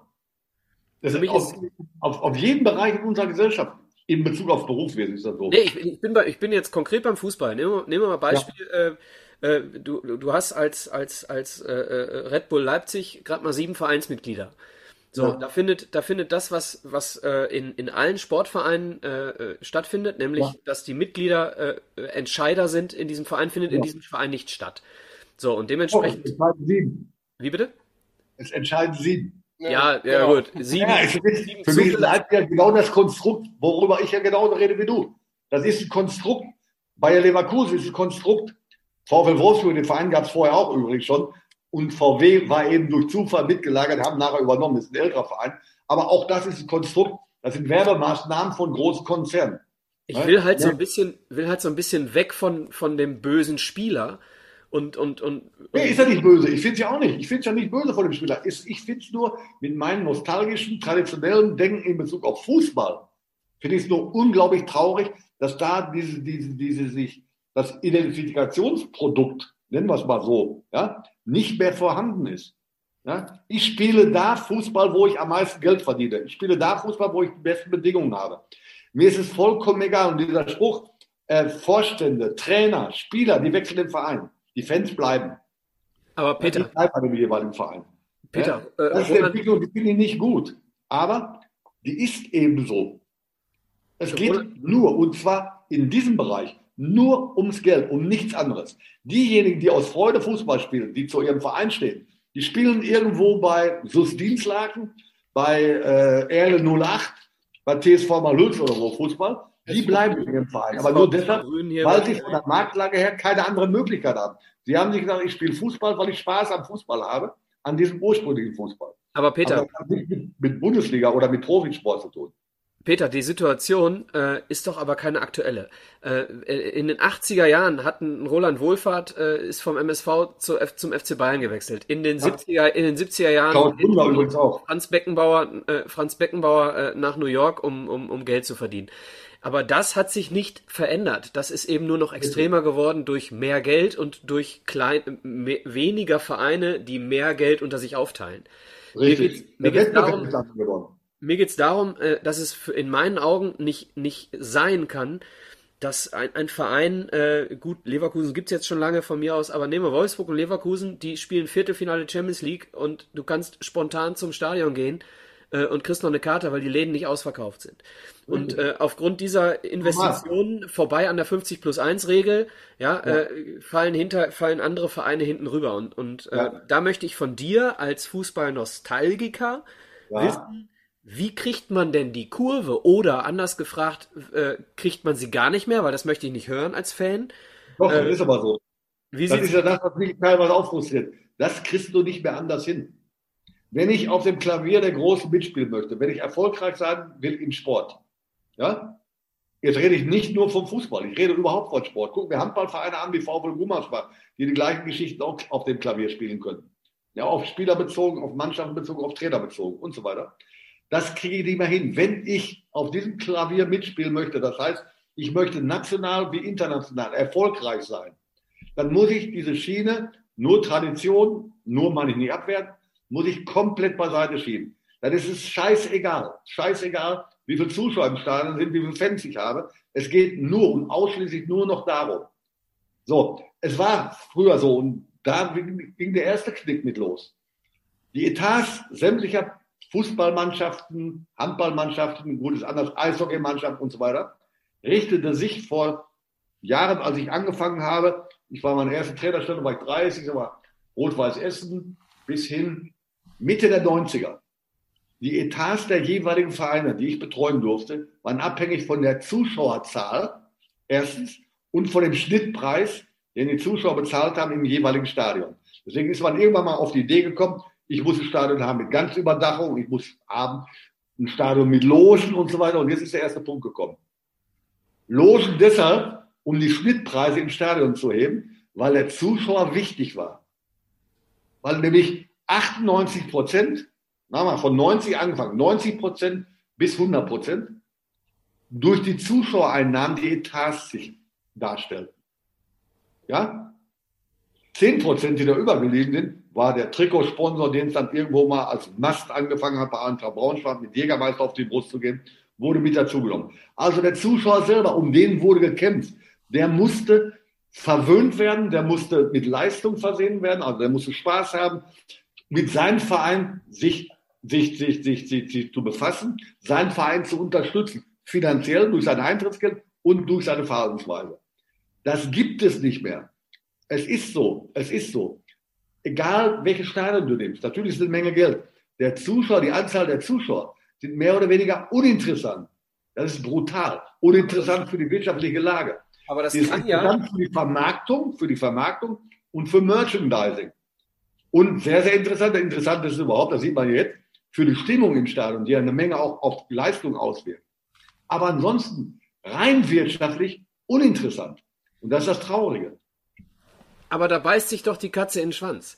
In Richtig, Moment, bravo, sehe ich genauso. In dem Moment, in dem Moment, wo sich der Fußball komplett von dem Fan entfremdet, durch den er reich geworden ist, wird, ja. wird diese Blase irgendwann platzen. So, und genau. wenn irgendwann Richtig. kein Abo mehr bezahlt, Richtig.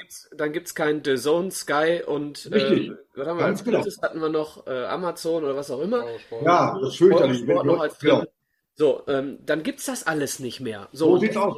Wird es, genau. wird es eine Lösung geben müssen. Es wird ja. eine Lösung geben müssen, zurück zum Fan. Sonst stirbt dieses, dieses, äh, äh dieses große Paket Kohle, wo ein Neymar für 222 Millionen verkauft wird, das wird es dann auch nicht mehr geben. Das heißt, wenn du, wenn du jetzt als, als, als entscheidende, äh, ähm, als Entscheider in den europäischen Topclubs, wenn du jetzt eine scheinbar unpopuläre Entscheidung für deinen eigenen Verein triffst, triffst mhm. du auf Sicht gesehen, um, um deinen Verein nachhaltig eben äh, zu finanzieren, eine richtige Entscheidung, indem du TV-Gelder anders aufteilst und so weiter. Da gab es jetzt vor kurzem, da, da flippe ich aus, wenn, wenn vor kurzem ein, ein, ein Rummenige 15 Vereine um sich schart, ja, und die vier Vereine. Ja, 14 Erstligavereine plus HSV, sagt eine Menge aus. Ja, ja, 14 plus HSV. Ja. Und vier Vereine, Mainz, Augsburg, äh, die andere Stuttgart, kann ich ein, Stuttgart, Stuttgart, Bielefeld. Stuttgart. Bielefeld. So. Und Bielefeld. Und die vier Vereine, die im Vorfeld äh, für eine andere Verteilung der TV-Gelder plädiert haben, sind überhaupt nicht mehr eingeladen. So, da, da kommt äh, äh, Rolex Rummenigge und, und versteht eben nicht, worum es geht. Richtig. Doch, er versteht. Er vertritt seinen Verein und die, die auf seinen Verein auf diesem Level auch arbeiten möchten. Aber sein Verein, sein Verein wird in der Zukunft auch geschädigt durch diese Richtig. Entwicklung, die Richtig. wir haben. Und das versteht Richtig. er nicht. Richtig, das versteht er wohl. Aber er will es so lange wie möglich so durchführen. Und zwar auf die Art und Weise, wie es für Bayern München im Augenblick der Beste ist. Das ist die traurige Entwicklung. Es gibt irgendwann, da gebe ich dir 100% recht, es gibt irgendwann der Punkt, da wird es einen Knall geben. Auf Schalke kann es den schon in vier, fünf Wochen geben, zum Beispiel. Ja, so, der MSV hat die Saison bis Januar durchfinanziert. Bitte? Ich sage, der MSV hat die Saison nur bis Januar durchfinanziert. Beispiel, ja, zum Beispiel. Ne? Den Knall wird es geben. Das befürchte ich auch. Nur die Frage ist, wann kommt er? Die andere Frage, die sich stellt, dass dieser Knall kommt, ist klar. Aber was nehme ich mit? Das ist wie nach der Inflation. Was nehme ich mit? Wie kann ich dann wieder aufstehen? Wie komme ich wieder back to the roots? Wie komme ich dahin? Ich sag dir wie. Ja, Super da bin ich mal gespannt. Super League, Leipzig raus, Bayern raus. Ja, wer bestimmt denn mit raus? Wie bitte? Wer bestimmt denn raus? Raus bestimmt die Finanzkraft und nicht der ja, also Erfolg. Also bleibt Bayern München, also bleibt Leipzig, es bleibt also Leverkusen, es bleibt VW, also Wolfsburg. Ja, wenn die oben rausgehen, kommen auch andere nach. Ja, nein, nein, das, also. das, das, äh, es wird ja, es wird ja auf irgendeine Art und Weise wird's ja, wird's ja von unten wachsen. Du, du wirst ja diese Europa League, es wird ja, wie, wie, wie heißt sie, äh, European äh, Premier League oder wie auch immer sie heißen soll, äh, sie wird ja nicht bei, äh, bei diesen Mannschaften bleiben. Es wird ein Europakonstrukt aufgebaut werden, da bin ich mir ganz sicher, wenn es kommt, dann kommt, gibt es da auch ein Unterkonstrukt. So, und dann hast du, dann hast du in dem Moment vielleicht eine Möglichkeit, äh, den ganzen, ähm, den ganzen kapitalistischen Kram, ich, ich spinne gerade, Peter, ne? Bitte nicht für bare Münze im Bünzen. Ja, nee, nee, nee, ich höre da gerne. Den ganzen, den ganzen kapitalistischen Kram irgendwo outzusourcen und mhm. wieder zurück zum Fan zu kommen in Deutschland. Mich interessiert es nicht, ob, ob, ob äh, äh, Red Bull Leipzig in der Bundesliga spielt. Im Gegenteil. Ich habe lieber Bielefeld als Aufsteiger als, äh, als, als Red Bull Leipzig. Egal, aber, was für ein Fußball gespielt wird. Aber auch wird. du guckst dann eher Super League als Bundesliga. Nein. Du guckst doch Ich eher, bin ein Stadiongänger. Aber du guckst Real Madrid gegen Bayern jedes Mal. Du guckst dir aber nicht zu Hause Freiburg gegen Augsburg an. Nee, aber ich gucke mir auch nicht. Also, ich gucke mir in der Bundesliga gucke ich mir sowieso meine Mannschaft an. So, das heißt, du hast jede Saison. Guckst du äh, jedes Spiel in der Bundesliga an? Na, um Gottes Willen. Dafür ist die Bundesliga nicht gemacht, sich jedes Spiel anzugucken. ja, für mich schon, aber nein. Aber es, wird, es wird lange, lang ist ein relativer Begriff, klar, was ist lang, ne, gerade in Bezug auf Fußball. Es geht mit Sicherheit nicht endlos so weiter wie im Augenblick, denn äh, die, die Basis ist verloren. Ja, das die Wand, das Ding. auseinandersetzen können. Ne? Es, gibt, es gibt Konstrukte, was die Leipziger äh, sportlich leisten, ist großartig. Das stimmt. Äh? Die Art und Weise, allerdings habe ich mich mal richtig darüber aufgeregt, äh, äh, wie das Ganze aber vonstatten geht. Nicht die Qualität der Arbeit, die ist großartig. Die Spieler, die da spielen, spielen großartig. Die spielen, vertreten den Fußball auch gut, überhaupt keine Frage. Aber für mich ist das kein Fußballverein, kein Club, Richtig. sondern eine maßgebliche Werbeaktion. Richtig. Ja, die irgendwo einen Ort gesucht hat. Und das finde ich im Sinne des Wettbewerbs ein Ding, das ist ein Wettbewerb fern, das ist unter anderen Voraussetzungen. Wenn genau. ich mir vorstelle, dass, dass äh, äh zum Beispiel Hoffenheim, SAP damals, mittlerweile ist Hoffenheim übrigens ein Traditionsverein, allerdings äh, auf, auf, auf eigenen Beinen möglich unterwegs, ne, können sie schaffen. Also ist halt Großartiges gemacht worden. Also vergessen wir das mit, mit Hopp und Hoffenheim. Aber Hoffenheim in der Regionalliga-Zeit, in Zweitliga-Zeit hat Spieler verpflichtet, deswegen sind die so groß geworden, die einem Gesamtjahresetat eines Zweitligisten entsprachen. Ja? So. Das ist natürlich eine Sache des Wettbewerbs. Das geht nicht. Das ist ein absolutes Unding. Also jetzt, ne, dass Hoffenheim inzwischen ohne Hopp irgendwie finanziert ist, ja geschenkt. Ich meine, sie wären nie da, wo sie jetzt sind, wenn sie, wenn sie die Kohle vom Hopp. Oh, na klar, genau. So, oder genau. nehmen, wir, nehmen, wir mal, nehmen wir mal Red Bull als Beispiel. Da gibt, da, da, es geht ja nicht nur um Leipzig. Damals, wenn man den Worten von Lothar Matthäus glauben kann, äh, ist Lothar Matthäus als Trainer von, von äh, RB Salzburg abgesetzt worden, weil die Dose Red Bull sich in Italien nicht verkauft hat. So, und dann musste man eben ein italienisches Gesicht namens Trapattoni irgendwie installieren, damit Red Bull sich als Getränk in Italien besser verkauft. Wenn dem Lothar Matthäus war Co-Trainer unter Trapattoni, der war kein Trainer in Salzburg. Er war Trainer und wurde dann zum Co-Trainer gemacht, äh, ohne sein Wissen. war bei Rapid Wien Trainer mit dem Co-Trainer Günter Güttler, äh, war, bei Salzburg, war bei Salzburg unter Trapattoni Co-Trainer. Sollte aber eigentlich Cheftrainer werden, darauf will ich Sollte aber, er war aber nicht. Nee, weil eben, weil eben Red Bull die Dose in Italien vermarkten wollte. So, wenn die Worte stimmen. Ich weiß nicht, ob, also Lothar Matthäus, hat, so, Lothar Matthäus hat es so gesagt, wenn da auch nur ein Fünkchen Wahrheit dran ist, dann, dann, ne, dann würde es komplett ja. ins Bild passen.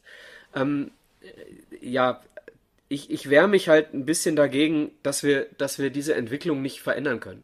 Ähm, die Entwicklung muss durch Verteilung von Fernsehgeldern, muss vielleicht durch ein Salary Cap oder was auch immer, muss die Entwicklung in irgendeine an, andere Bahn gelenkt werden. Selbst die absolut kapitalistische Liga in England äh, verteilt die Fernsehgelder anders als wir. Wenn man sich überlegt. Äh, ja, Moment, aber wenn der Tabellenletzte der Premier League das Doppelte kommt wie bei uns in Deutschland der Tabellenerste, dann kann ich natürlich auch gut Gelder verteilen. Also. Ja, ich, ist schon nicht, aber da kriegt der letzte. Über einige Zweitliga-Vereine in England reden, die sind nicht im, die sind um das zigfache besser gestellt als, als Top-Vereine bei uns in der Bundesliga. Da steht die Relation schon mal gar nicht mehr. Selbstverständlich, aber da verdient der Letzte das gleiche Geld wie der Erste an TV-Geldern. Und äh, hier ist es so, dass wir nach, dass wir nach einem. Nein, das stimmt so nicht. Nein, nein, nein, das stimmt so nicht. In England gibt es andere Vermarktungsmöglichkeiten. Ne? Die haben zum Beispiel Privatfernsehen auf den eigenen Club bezogen, die auch nach außen vermarkten können. Gibt es andere Quellen. Also äh, der, der Tabellenletzte verdient im Vergleich hier zur Bundesliga um ein Zigfaches mehr. Das ist schon richtig. Aber die verdienen nicht die gleichen Gelder. Ja? Es gibt einmal eine Ausschüttung auf die Liga und dann gibt es Privatanteile der jeweiligen Vereine. Ja? Also Liverpool ist mit Sicherheit besser gestellt als Schlag mit Tod. Wer rennt da im Augen die ganze Brighton Hoof oder wie auch immer. Okay, ja? äh, dann, dann, dann, gehen wir, dann gehen wir nur in die Bundesliga. Ähm, da, haben wir, da haben wir durch irgendeinen Schlüssel eine, eine Gelderverteilung, ähm, die, in meinen. Augen, die in meinen Augen überhaupt gar nicht stichhaltig ist. Denn äh, eine, eine Gelderverteilung lebt ja davon, wie viele Leute die Werbung sehen im, im, im Fernsehen. Ge geht er da mit mir? Teils ist das so, ja. So, das Teils heißt, äh, ich, ein, ein Spiel ist wertvoll oder ein Verein ist wertvoll für einen Sender, weil es viele Leute betrachten. Weil die Einschaltquote entscheidet. Weil die Einschaltquote dieses Spiels enorm ist.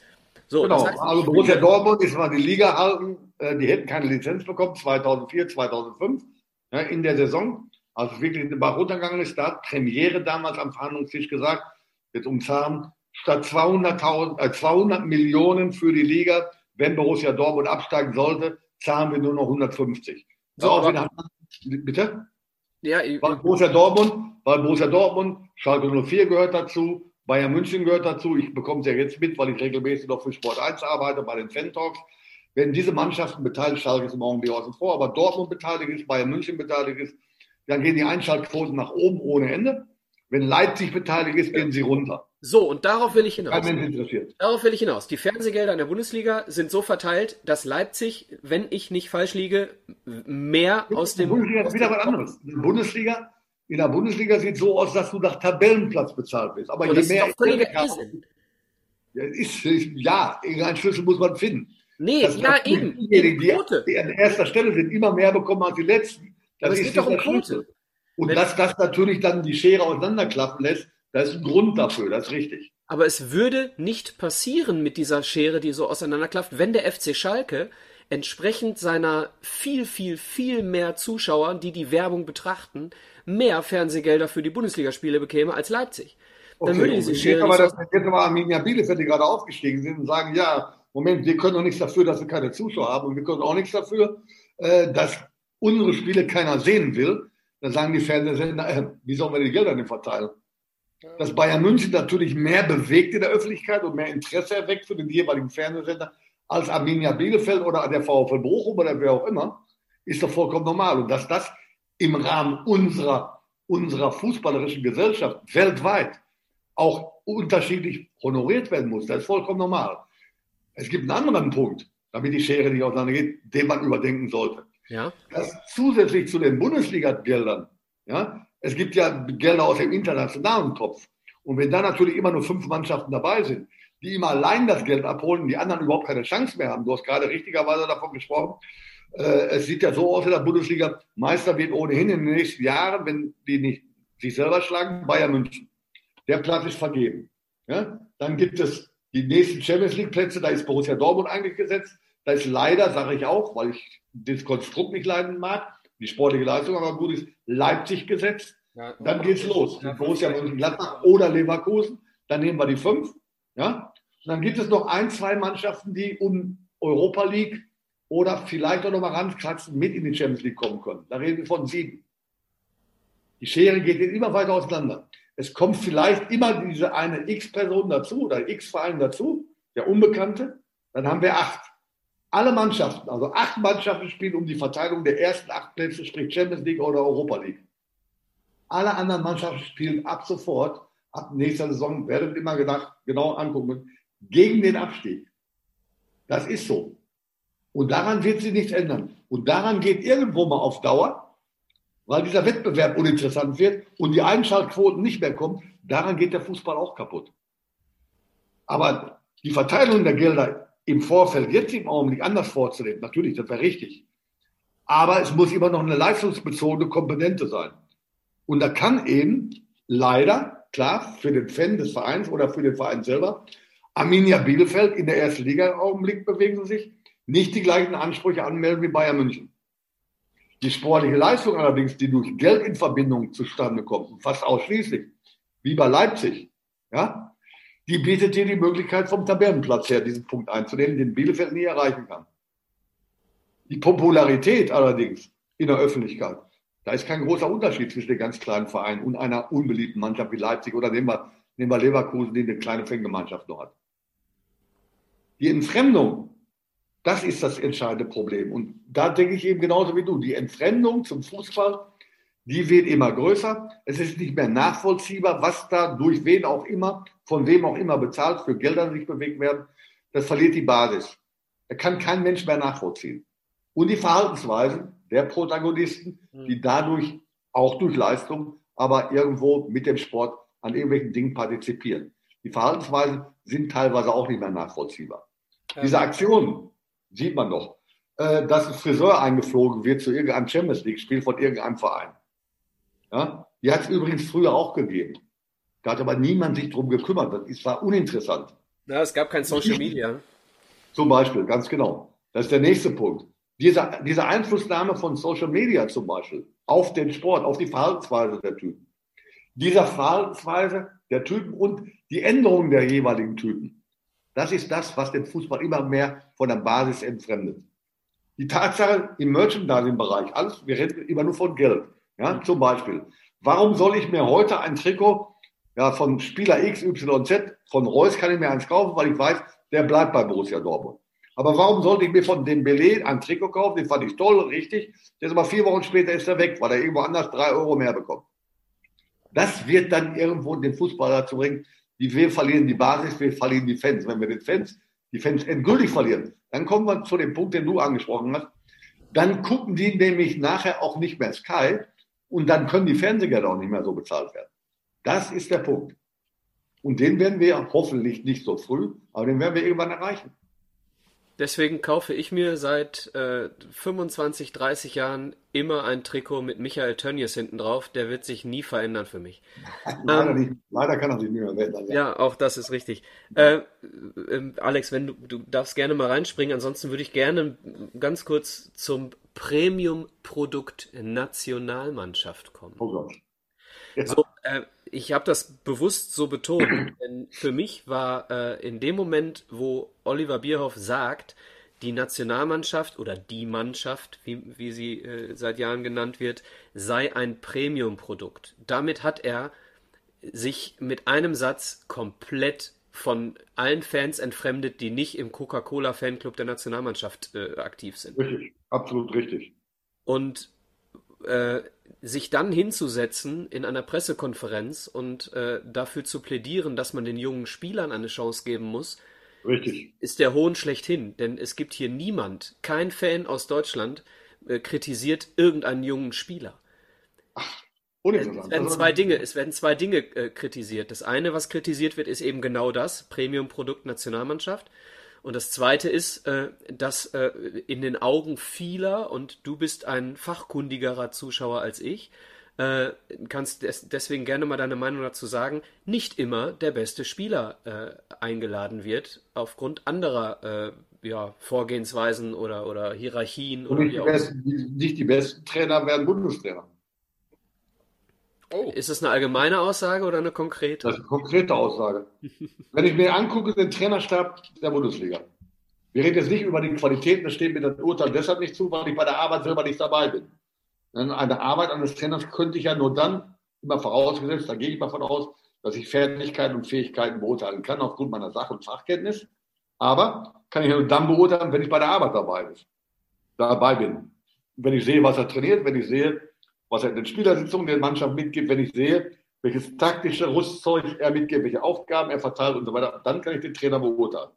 Ich sehe nur das externe Verhalten, also nur die Ergebnisse. Ja? Wenn ich mir aber angucke, wer Bundestrainer geworden ist und wer im DFB-Trainerstab bis hin U, ich schlag mich tot, U15, U16 und wie immer arbeitet, dann sind es allesamt Trainer, die, nochmal, die Qualität darf ich gar nicht beurteilen, kann ich nicht. Mhm. Aber die irgendwo gänzlich und komplett gescheitert sind. Jogi Löw gab es im deutschen Fußball nicht mehr. Ja, ist er bekannt. Er war erfolgreich, Cupsieger bei Stuttgart, als er übernommen hat als Co-Trainer. Erfolgreich. Dann ist er irgendwann mal, warum, weiß ich nicht, stehe mir kein dazu, wiederhole ich mich, bei Karlsruhe abgegangen, fast abgestiegen oder abgestiegen in die dritte Liga. Von dem Zeitpunkt an gab es Jogi Löw in Deutschland als Trainer nicht mehr. Dann ist er im Ausland gewesen, war erfolgreich in Innsbruck, glaube ich, Meister geworden in Österreich, da war aber bei Fenerbahce. Und dann weiß ich nicht, was er gemacht hat, keine Ahnung. War mir immer ein sehr, sehr lieber, anständiger Kollege, mit dem ich gerne zusammen eine geraucht habe, als zu dem Zeitpunkt noch geraucht habe, bei Trainertagungen getroffen habe und so weiter.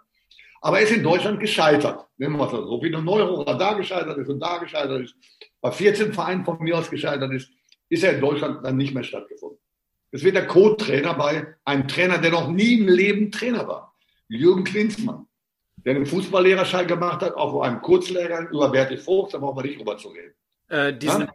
Diesen Fußballlehrerschein übrigens hat Klinsmann gemeinsam gemacht mit Löw, mit Köpke und so weiter. Weiß, weiß, ich weiß, sich dann der Kreis und dann fragt man sich nicht mehr, wer warum wie installiert wurde. Ne?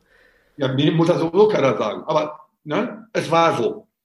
Also ein Lehrling, der auch bei Bayern München Lehrling war, wird plötzlich Bundestrainer. Mhm. Kurioserweise, das geht nur beim DFB.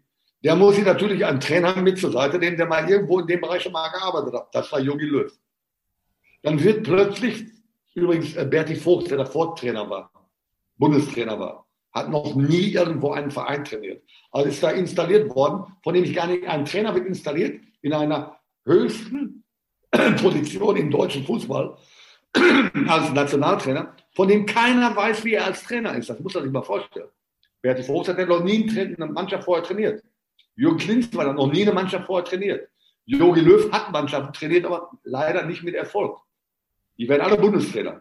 Dann geht es weiter. Ob es Christian Wück ist, der bei der U, ich weiß nicht wo arbeitet. Ob es Michael Preetz ist, ein anständiger Kerl, den ich als Spieler bei Schalke 04 hatte, der bei der U16 oder 15 beim DFB arbeitet. Ein Kramer, der äh, in Hoffenheim mal äh, äh, im Jugendbereich trainiert hat und so weiter der dann plötzlich, warum auch immer, nicht mehr erfolgreich ist, aber auch vom, vom DFB aufgefangen im Nachwuchsbereich Trainer ist.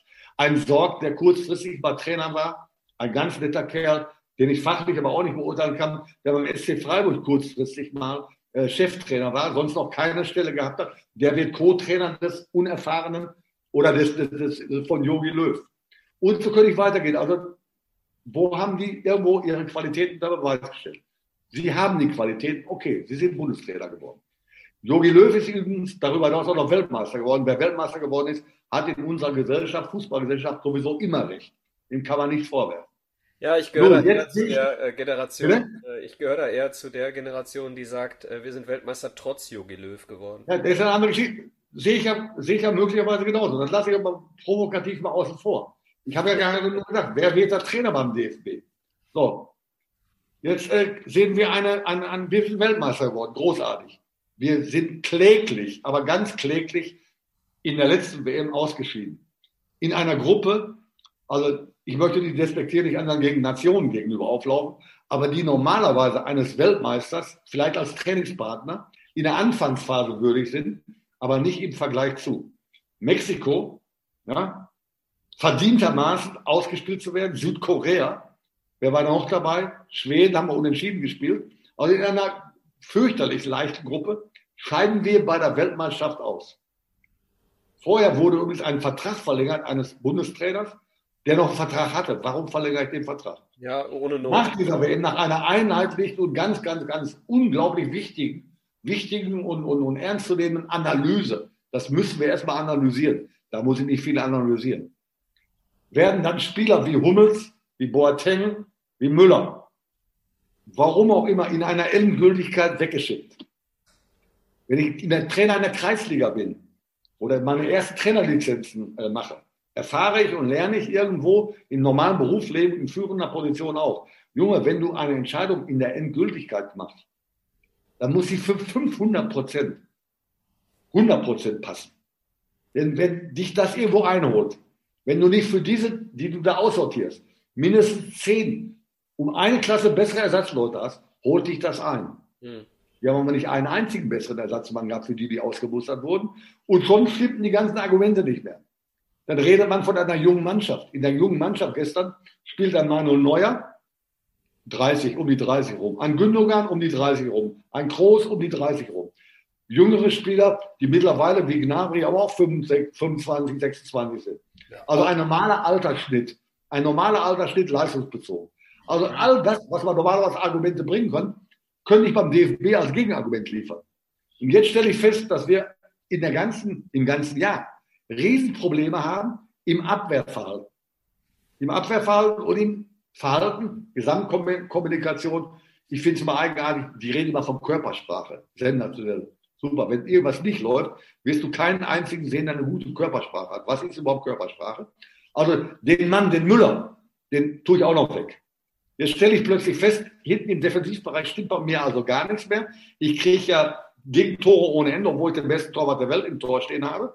Darüber hinaus äh, lasse ich Chancen zu, wie gegen Ukraine im letzten Spiel, was wir dann grandios gewonnen haben. Aber jeder Fußballfachmann sagt, ey, scheiße, wenn die die gleichen Fehler im Defensivverhalten machen, gegen Spanien, dann rappelt es aber ordentlich, dann kriegen wir den Arsch richtig vollgehauen. Und genau das tritt ein. Mhm. So, genau das tritt ein. Tragisch genug, denn die ersten zwei, äh, die von den ersten drei Toren in der Halbzeit sind zwei auf Standardsituationen entstanden. Die beiden Standardsituationen kann normalerweise ein Kreisklasse-Trainer verhindern.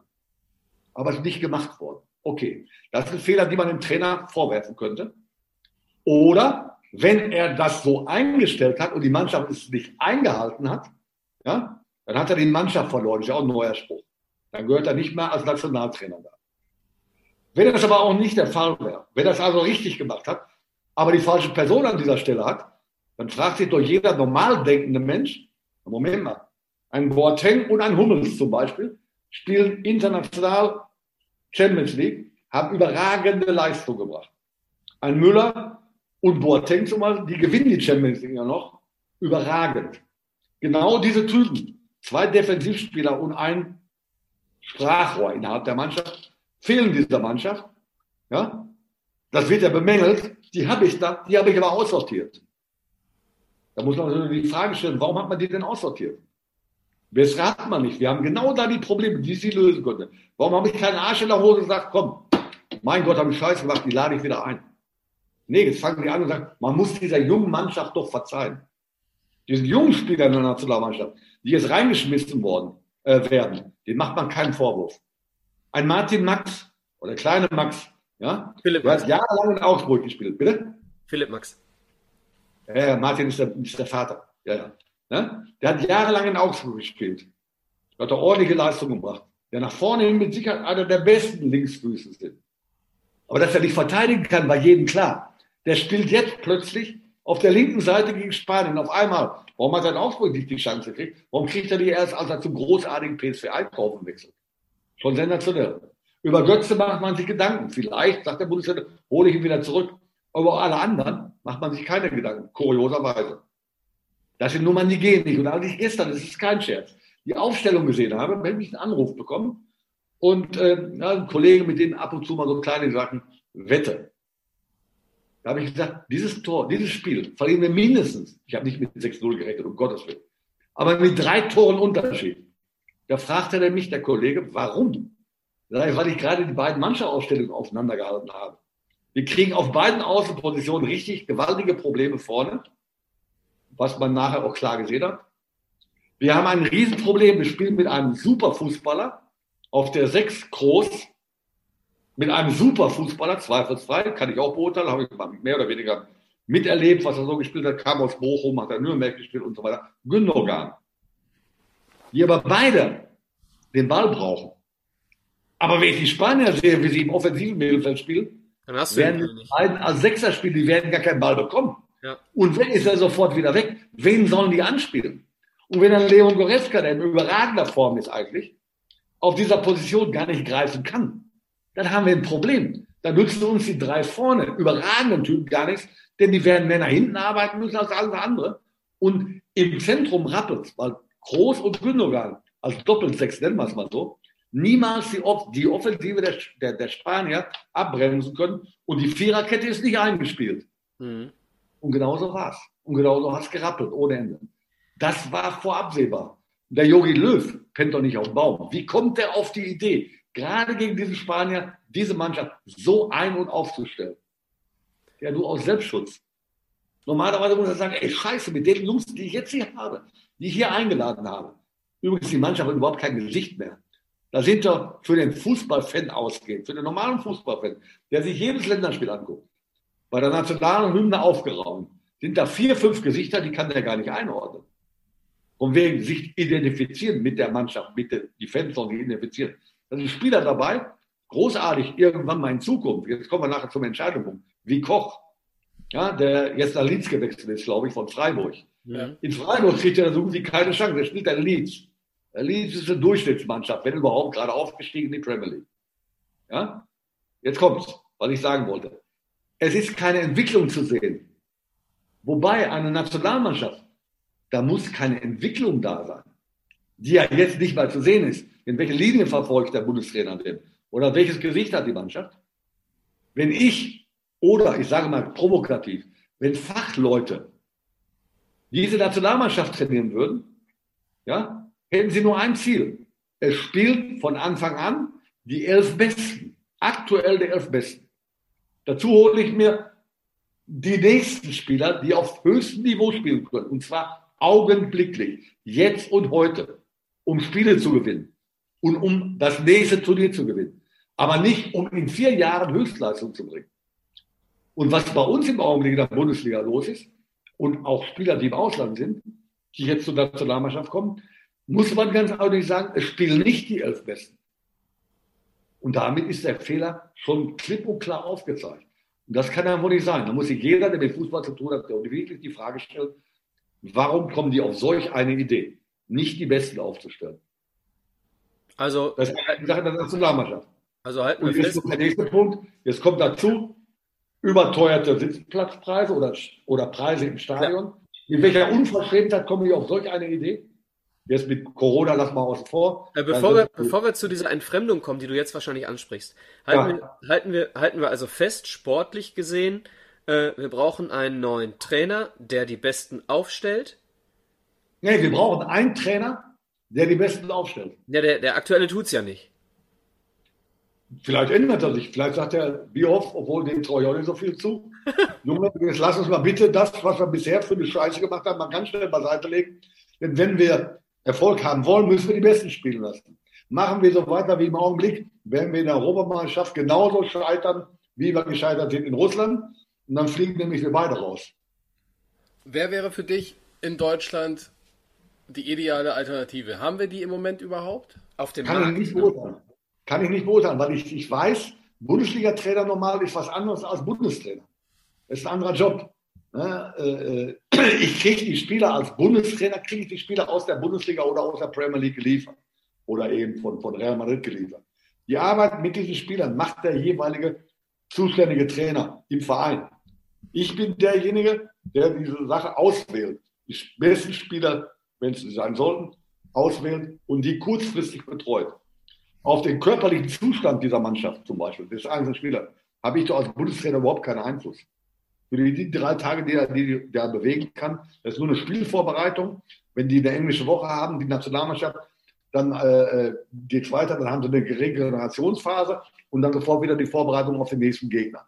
Das kann ja nicht mit der normalen Trainingsbelastung innerhalb einer, eines Bundesliga, äh, äh, eines Bundesliga-Wettkampfbereiches äh, vergleichen. Das ist komplett was anderes. Aber jetzt geht es weiter mit der Entfremdung. Ja. Wenn man sich nur vor Augen führt. Also, ja, wenn man sich nur vor Augen führt, wir spielen in Stuttgart ja, und spielen danach gegen die Schweiz. Da kann ich mit einem Scheißbus, haben sie mittlerweile nicht, in den Bussen kannst du liegen, da hast du deine Videoanlagen privat für dich alleine, du kriegst was zu essen und so weiter. Du hast also besser als in jedem Flugzeug, sitzt du in diesem Mannschaftsbus. Anstatt mit diesem Mannschaftsbus zu fahren, ein, dreiviertel Stunde, wenn es hochkommt, zwei Stunden, in die Schweiz zum nächsten Länderspiel, fliegen die. Schlimm genug. Schlimm genug, dass sie diese Strecke nicht mit dem Bus fahren können. Daraufhin sagt dann unser superschlauer äh, Jogi Löw beziehungsweise Oliver Behoff, beide unisono, wir können dieser jungen Mannschaft die hohe Belastung ja, nicht äh, äh, im Prinzip zumuten. Ganz ja, wir wollen die Mannschaft, die im Übrigen 27 im Schnitt ist. Ne? Ja, ja, klar, brauchen wir nicht drüber erzählen. Das ist dummes Geschwätz mit dieser jungen Mannschaft. Die Mannschaft hat eine gute Altersstruktur. Ja? Ganz normale, gute Altersstruktur. Ja? Aber wie kann man sowas machen? In, im, Sinne, Im Sinne zum Beispiel der Außendarstellung dieser Mannschaft. Die eine Katastrophenleistung abbringt, aufgrund von anderen Gründen, die sind nicht imstande, von Stuttgart aus nach Basel mit, mit dem Bus zu fahren. Da sagt doch jeder Fan, Moment, wo leben wir hier eigentlich? Was sind das denn für Typen? Und dann kommen die Geschichten auf. Die lassen sich da die Friseure einfliegen und so weiter und so weiter. Und schon gerate ich in einen Negativstrudel. Ich glaube, Alex hatte noch was zum Sportlichen. Ja, ich wollte eigentlich nur fragen, wäre, wäre die bessere Alternative Rangnick oder Hacking? Wozu? Nationaltrainer? Ja. Weiß ich nicht. Beide haben noch keine Nationalmannschaft gemacht. Ich weiß nicht, ob das können. Keine Ahnung. Das kann ich nicht beurteilen. Also du würdest es ist aber was anderes, ob ich täglich mit der Mannschaft arbeite. Ja? Einer, die ich selbst zusammengestellt habe. Gut, der Bundestrainer kann sich die Leute selbst zusammensuchen. Aber die Arbeit selber an der Mannschaft, wann findet die denn statt? Die haben noch kaum Zeit, mit der Mannschaft zusammenzuarbeiten. Das stellt ja eigentlich nur eine Mannschaft zusammen. Aber das Arbeiten machen noch die, die Trainer in den, Vereinen, in den Vereinen. Wie oft trifft die Nationalmannschaft sich im Jahr? In der Vorbereitung auf ein Turnier, von mir aus mal eine Woche vorher oder zwei Wochen vorher. Viel zu oft. Ja, aber ansonsten ist ein Unterschied, ob ich einmal in der Woche äh, äh, oder einmal im Monat oder jeden Tag die Mannschaft ansprechen muss. Ja, klar, das stimmt. Das ist ein Unterschied. So, und wie retten wir jetzt die Nationalmannschaft? Nicht sportlich gesehen, sondern was den Fan betrifft? Zwei Sätze von dir als Lösung. Erstmal muss ich Fußball spielen, muss ich Leistungen bringen, muss ich Ergebnisse erzielen. Das ist im deutschen Fußball ist das eben so. Aber das ist in der Bundesliga so, dann bei der Nationalmannschaft auch. Nur Back to the Roots werden wir nicht mehr erfinden, das wird es mit Sicherheit nicht geben, aber sie sollten sich reduzieren auf das, was im Fußball notwendig ist. Und alles andere mit zur Schaustellerei und so weiter. Und vor allen Dingen Verwässerung von irgendwelchen Analysen, von denen immer gesprochen wird. Die sollte man sein lassen. Den Fußball wieder Richtung Fan sich bewegen lassen. Ja? Und verständnisvolle Kommentare in der Öffentlichkeit abgeben. Was ich da teilweise für Dinge erlebe, jetzt nicht nur auf die Nationalmannschaft bezogen, auch in der Bundesliga bezogen. Jetzt gibt es ja mittlerweile schon äh, äh, Sendungen, die über einen Matchplan sprechen. Da stellen sich ehemalige Trainer hin, die spielen dann eine Rolle und erzählen bei Sky, äh, wie das nächste Spiel von der Mannschaft, die ich selber gar nicht mehr betreue, auszusehen hat, aufgrund von welchen Materialien, die mir dazugefügt werden und so weiter. Da wird ja nur noch von irgendwelchen hochwissenschaftlichen Dingen erzählt, die sie selber gar nicht verstehen. Man macht im Augenblick den Fußball komplizierter, als er in Wirklichkeit ist. Der Fußball ist kompliziert, überhaupt keine Frage. Nicht für jeden klar zu verstehen, sonst könnte es ja jeder. Aber so wie er im Augenblick dargestellt wird, sind wir auf dem Weg der Entfremdung. Und das ist schlecht für den Fußball. Schlecht für die Stimmung um den Fußball herum und letztendlich irgendwo in der Endkonsequenz auch sehr, sehr schlecht für die Leistung, die dann im Fußball abgeliefert wird. Hast du äh, zu dem Themenkomplex noch was? Ja, ich würde anschließen. Also du, du hast es ja schon indirekt angesprochen. Es gibt ja also im Moment jede Menge wie nennen wir sie, Laptop-Trainer, Konzepttrainer, diese ganze junge Garde, die jetzt am Arbeiten ist. Ähm, ja, die junge Garde gab für uns doch auch. Ich war früher 30 Jahre alt, war Erich Rimbeck aus der Kaiserslautern in der Bundesliga und Frankfurt Trainer. Peter Neururer war 31 Jahre alt angefangen. Heute heißen sie, ja, ja, Nagelsmann ist genauso, der ist übrigens überragend macht, genauso alt. Tedesco war ein bisschen älter. Und dann viele von denen, die äh, äh, in dem Alter, in dem wir im Prinzip, da wurde kein Wort drüber gesprochen, Christoph Daum gehörte auch zu den Jungen damals, in dem wir es früher gemacht haben, wo überhaupt kein Wort drüber gesprochen wurde, viele von denen sind jetzt schon wieder vergessen, sind schon gar nicht mehr da. Tedesco ist irgendwo in Moskau und ich, mal gucken, wann er wieder zurückkommt. Die Nachhaltigkeit ist nicht mehr gegeben. Das hat aber nichts mit der Qualität der Einzelnen zu tun, sondern der Betrachtungsweise. Ja?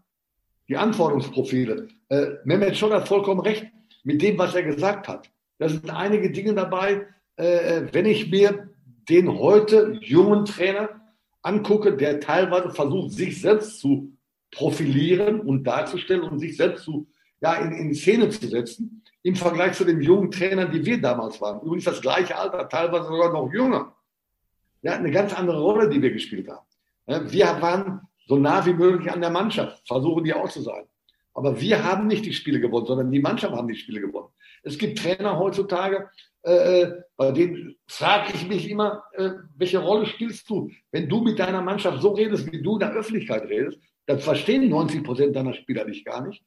Und glücklicherweise verstehen die nicht, denn was du da erzählst, ist totaler Schwachsinn. Ja. Es geht los mit unterschiedlichen Dingen.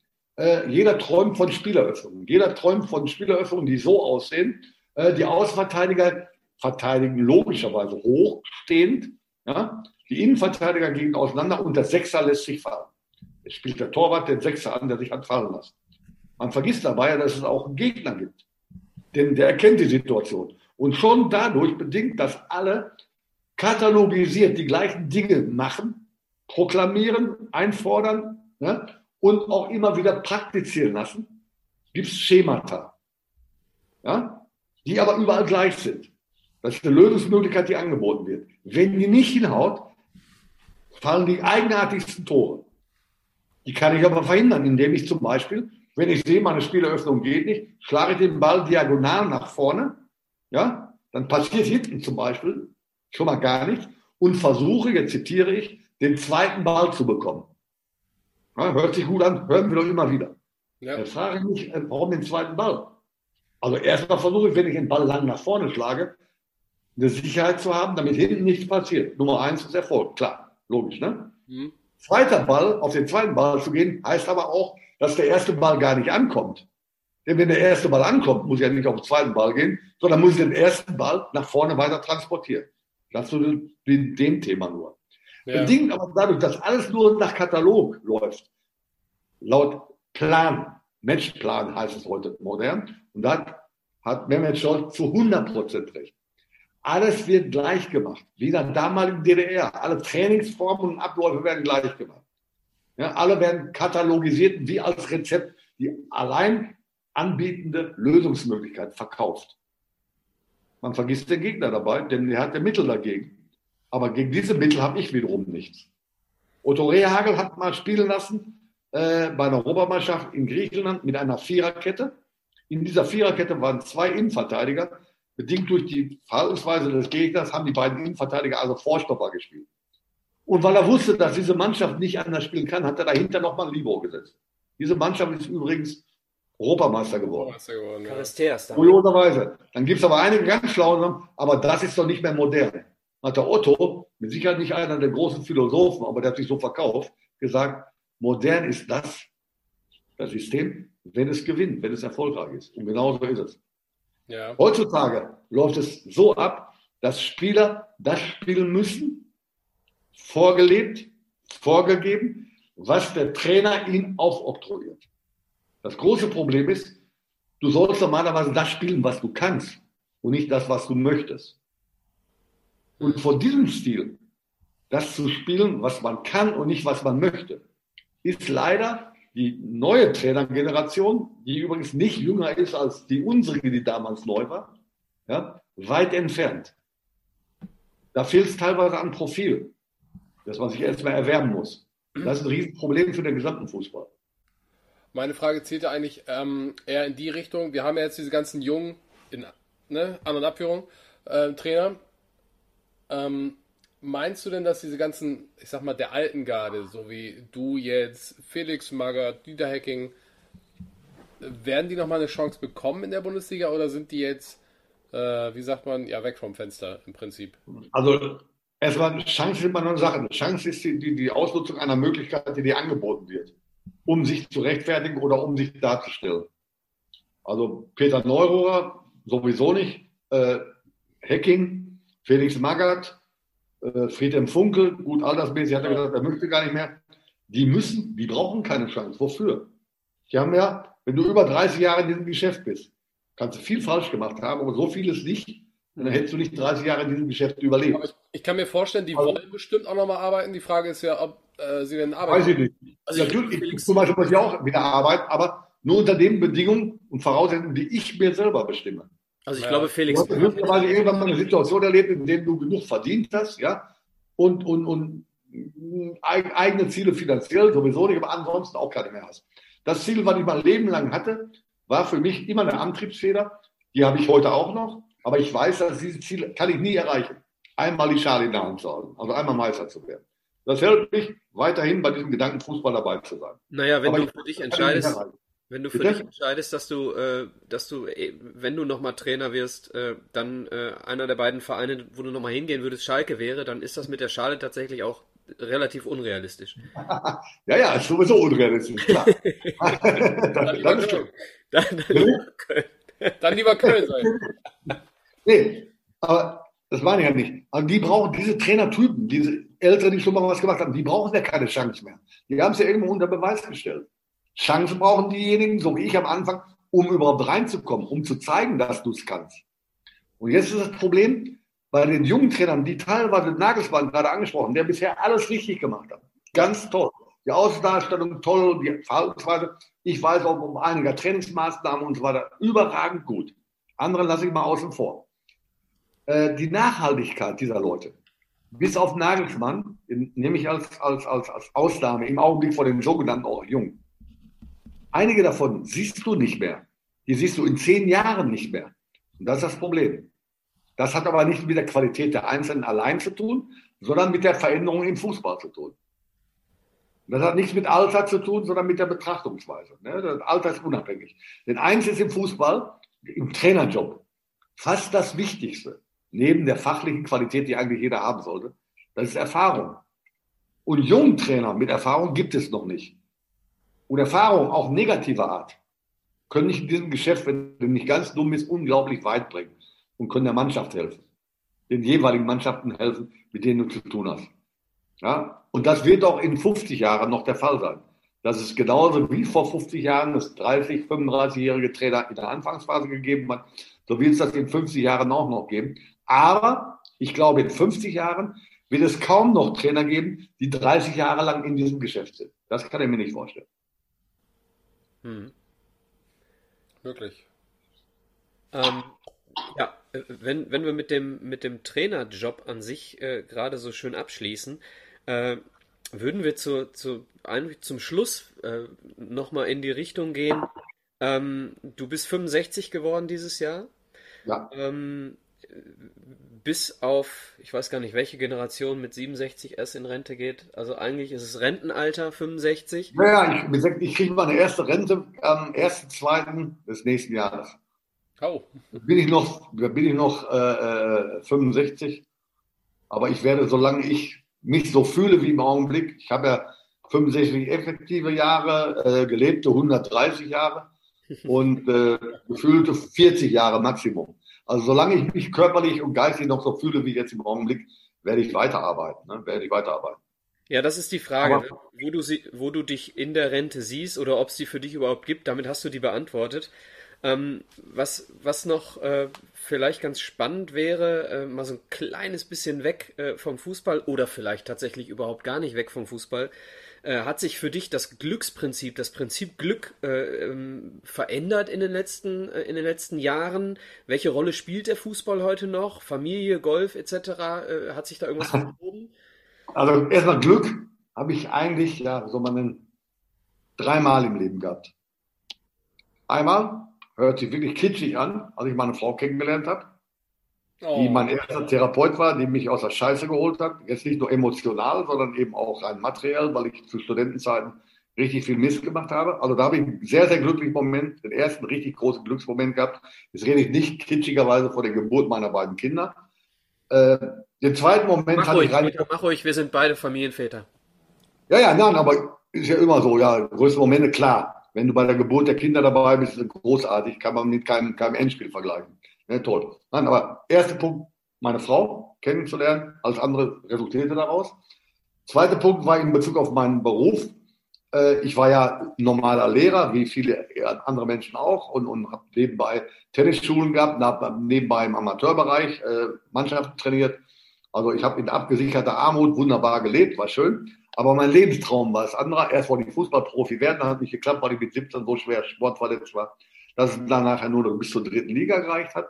Aber dann wollte ich eben Bundesliga-Trainer werden und ohne das Kennenlernen von Horst Rubisch hätte ich das niemals geschafft, weil egal welche Qualitäten du hast, vollkommen uninteressant. Ich habe Sportwissenschaft studiert, habe alle Trainerlizenzen und so weiter und so weiter.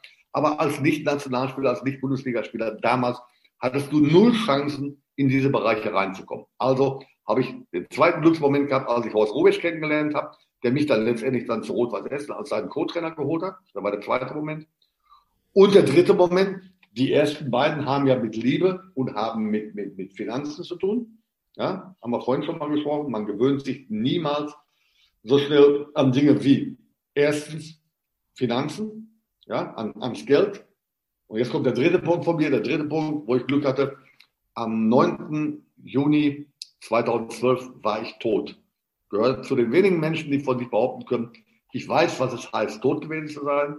Ich habe also dann vier Tage im Koma gelegen, schweren Herzinfarkt und noch Schnickschnack, egal.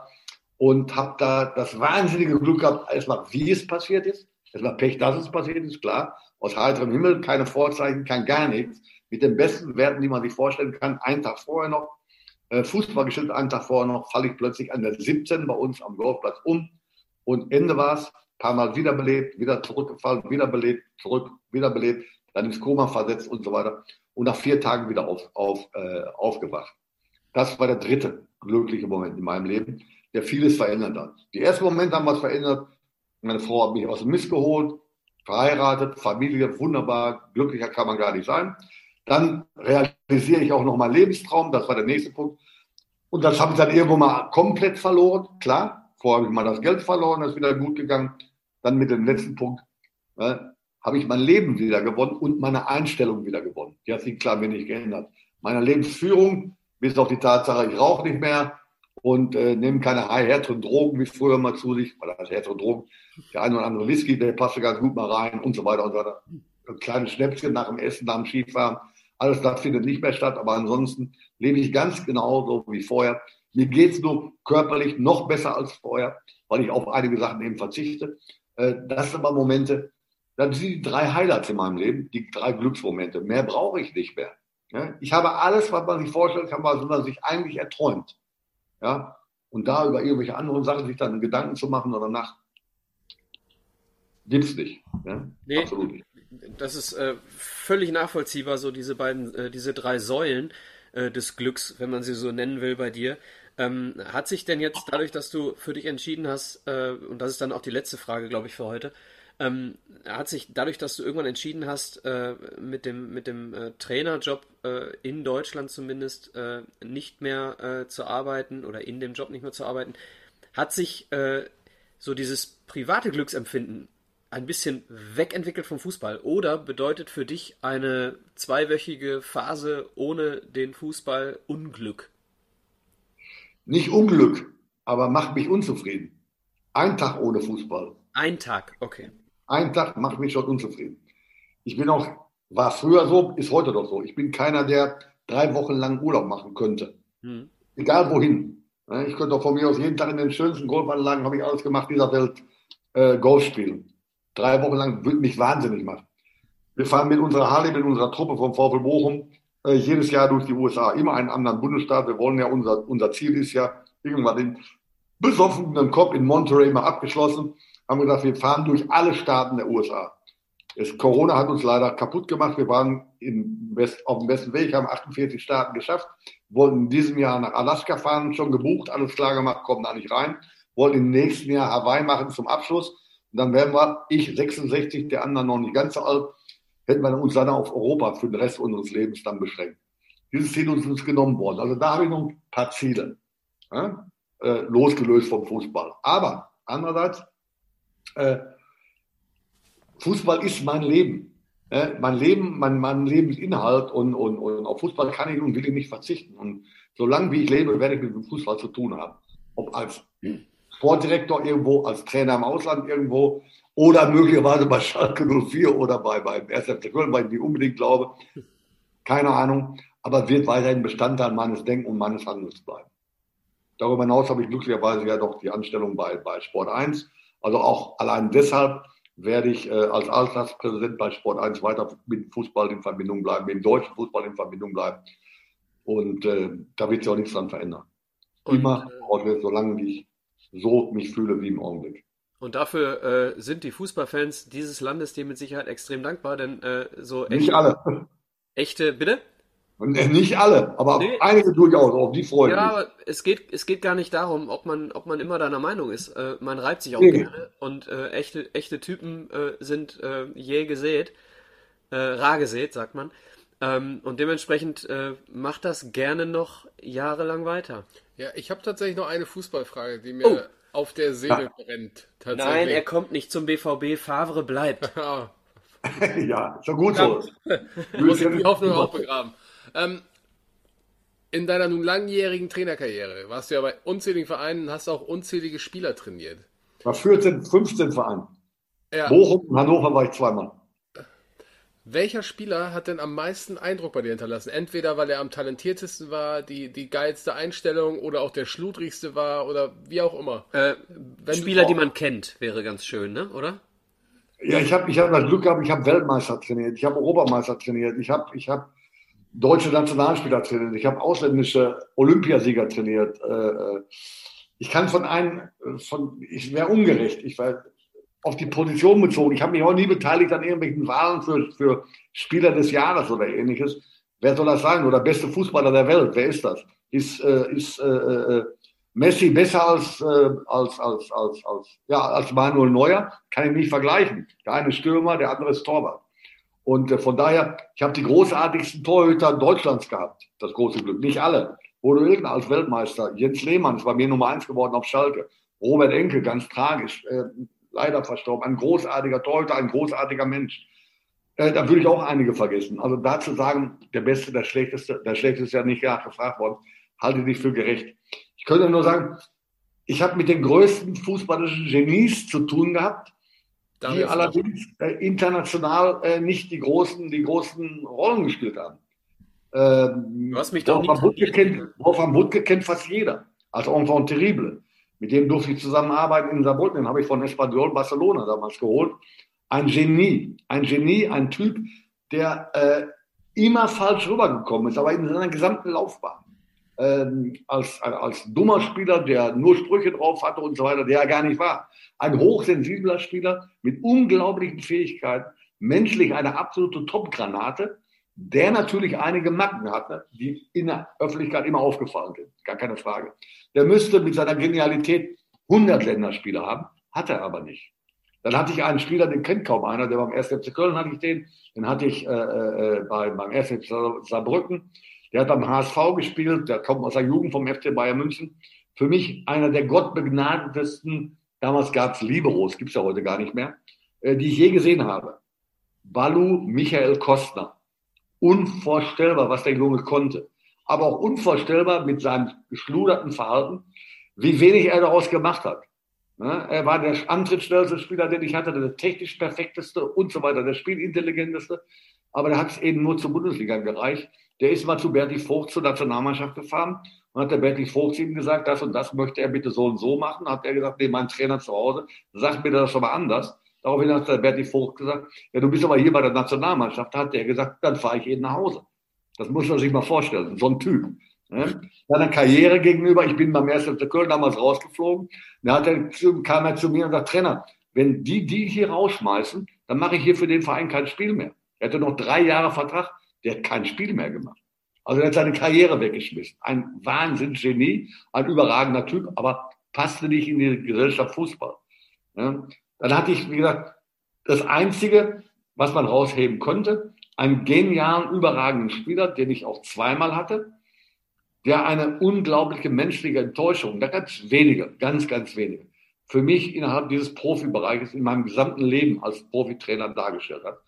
Ein Spieler, den, bei dem ich dabei war, dabei sein durfte, ihn groß zu machen, dem ich geholfen habe, als er groß, noch größer wurde, der aber dann äh, von mir durch Glück, durch Zufall zurückgeholt wurde, als er bereits am, na, am Weg nach unten war, nicht unbedingt, aber seine Karriere nicht in der Blüte war, der sich dann fehlverhalten hat, der sich kriminell verhalten hat und dann letztendlich sich noch dargestellt hat dahingehend, dass ich mehr oder weniger mitschuld an der ganzen Entwicklung gewesen bin.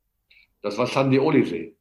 Mhm. Sandy Olisee ein traumhafter Fußballer, ein unglaublich intelligenter Mensch, ein für mich persönlich von der Sensibilität ausgehend und von der Darstellung her einer der außergewöhnlichsten Spieler, die ich jemals hatte.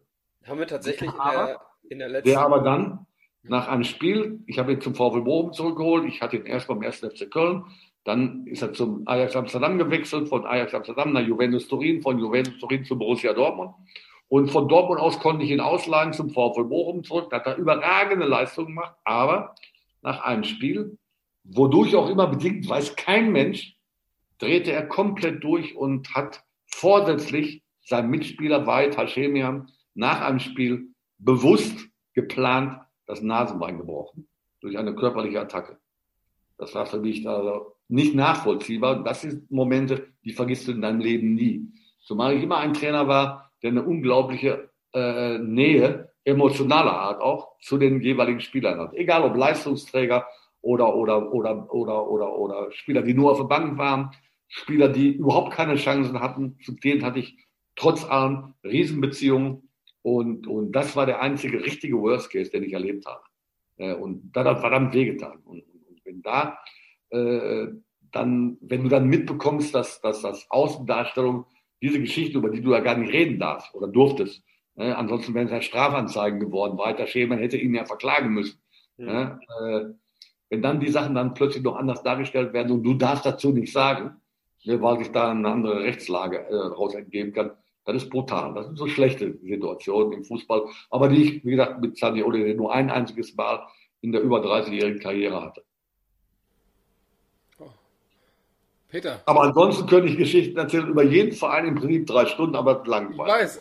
Äh, ja, wir würden, wir, wir, würden das auch gerne, also unser Zettel ist noch gar nicht leer, aber ähm, aus verschiedensten Gründen, ich äh, weiß nicht, ob man äh, diesem Podcast drei Stunden lang äh, folgen würde. Da, Ach so, ja, ja. Da kommen wir sonst so langsam hin. Äh, also vielleicht wir, wir können gern äh, einen Teil 2 folgen lassen irgendwann. Also wenn du dazu bereit bist und nochmal Bock hast, mit uns zu quatschen. Wenn ihr, wenn ihr merkt, dass die Redundanz entsprechend ist, dann können wir es gerne machen. Ja, dann halten wir das doch mal so fest. Bis dahin äh, sagen wir jetzt schon mal äh, vielen, vielen Dank, Peter. Wir haben natürlich auch noch was für dich. Normalerweise wären wir damit bei dir. Äh, das werden wir dir jetzt per Post schicken. Zeig's mal. Wimpeltausch. Der Wimpel ist getauscht mit das sehe ich nicht genau. Wimpeltausch ist äh, äh unsere offizielle Wimpeltausch-Podcast-Tasse. Gibt ja. äh, so nicht im Handel zu kaufen, kriegen nur erlesene Gäste von uns. Der Ferry Schmidt hat eine zu Hause. Du, ah ja, Ferry. Schöne Grüße, wenn du siehst.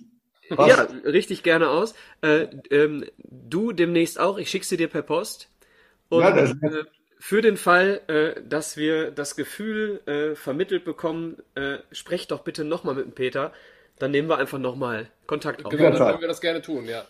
Jederzeit, sehr nett war's. Alles klar. Vielen, vielen Dank und liebe Hörer, ja, das war's für heute. Ja. Mit Wimpeltausch. Bis zum nächsten Mal. Ciao, ciao. Ciao. Ciao. Versuch mich zu vergessen. Ciao. Bis dann. Tschüss. Kann ich jetzt hier ausmachen?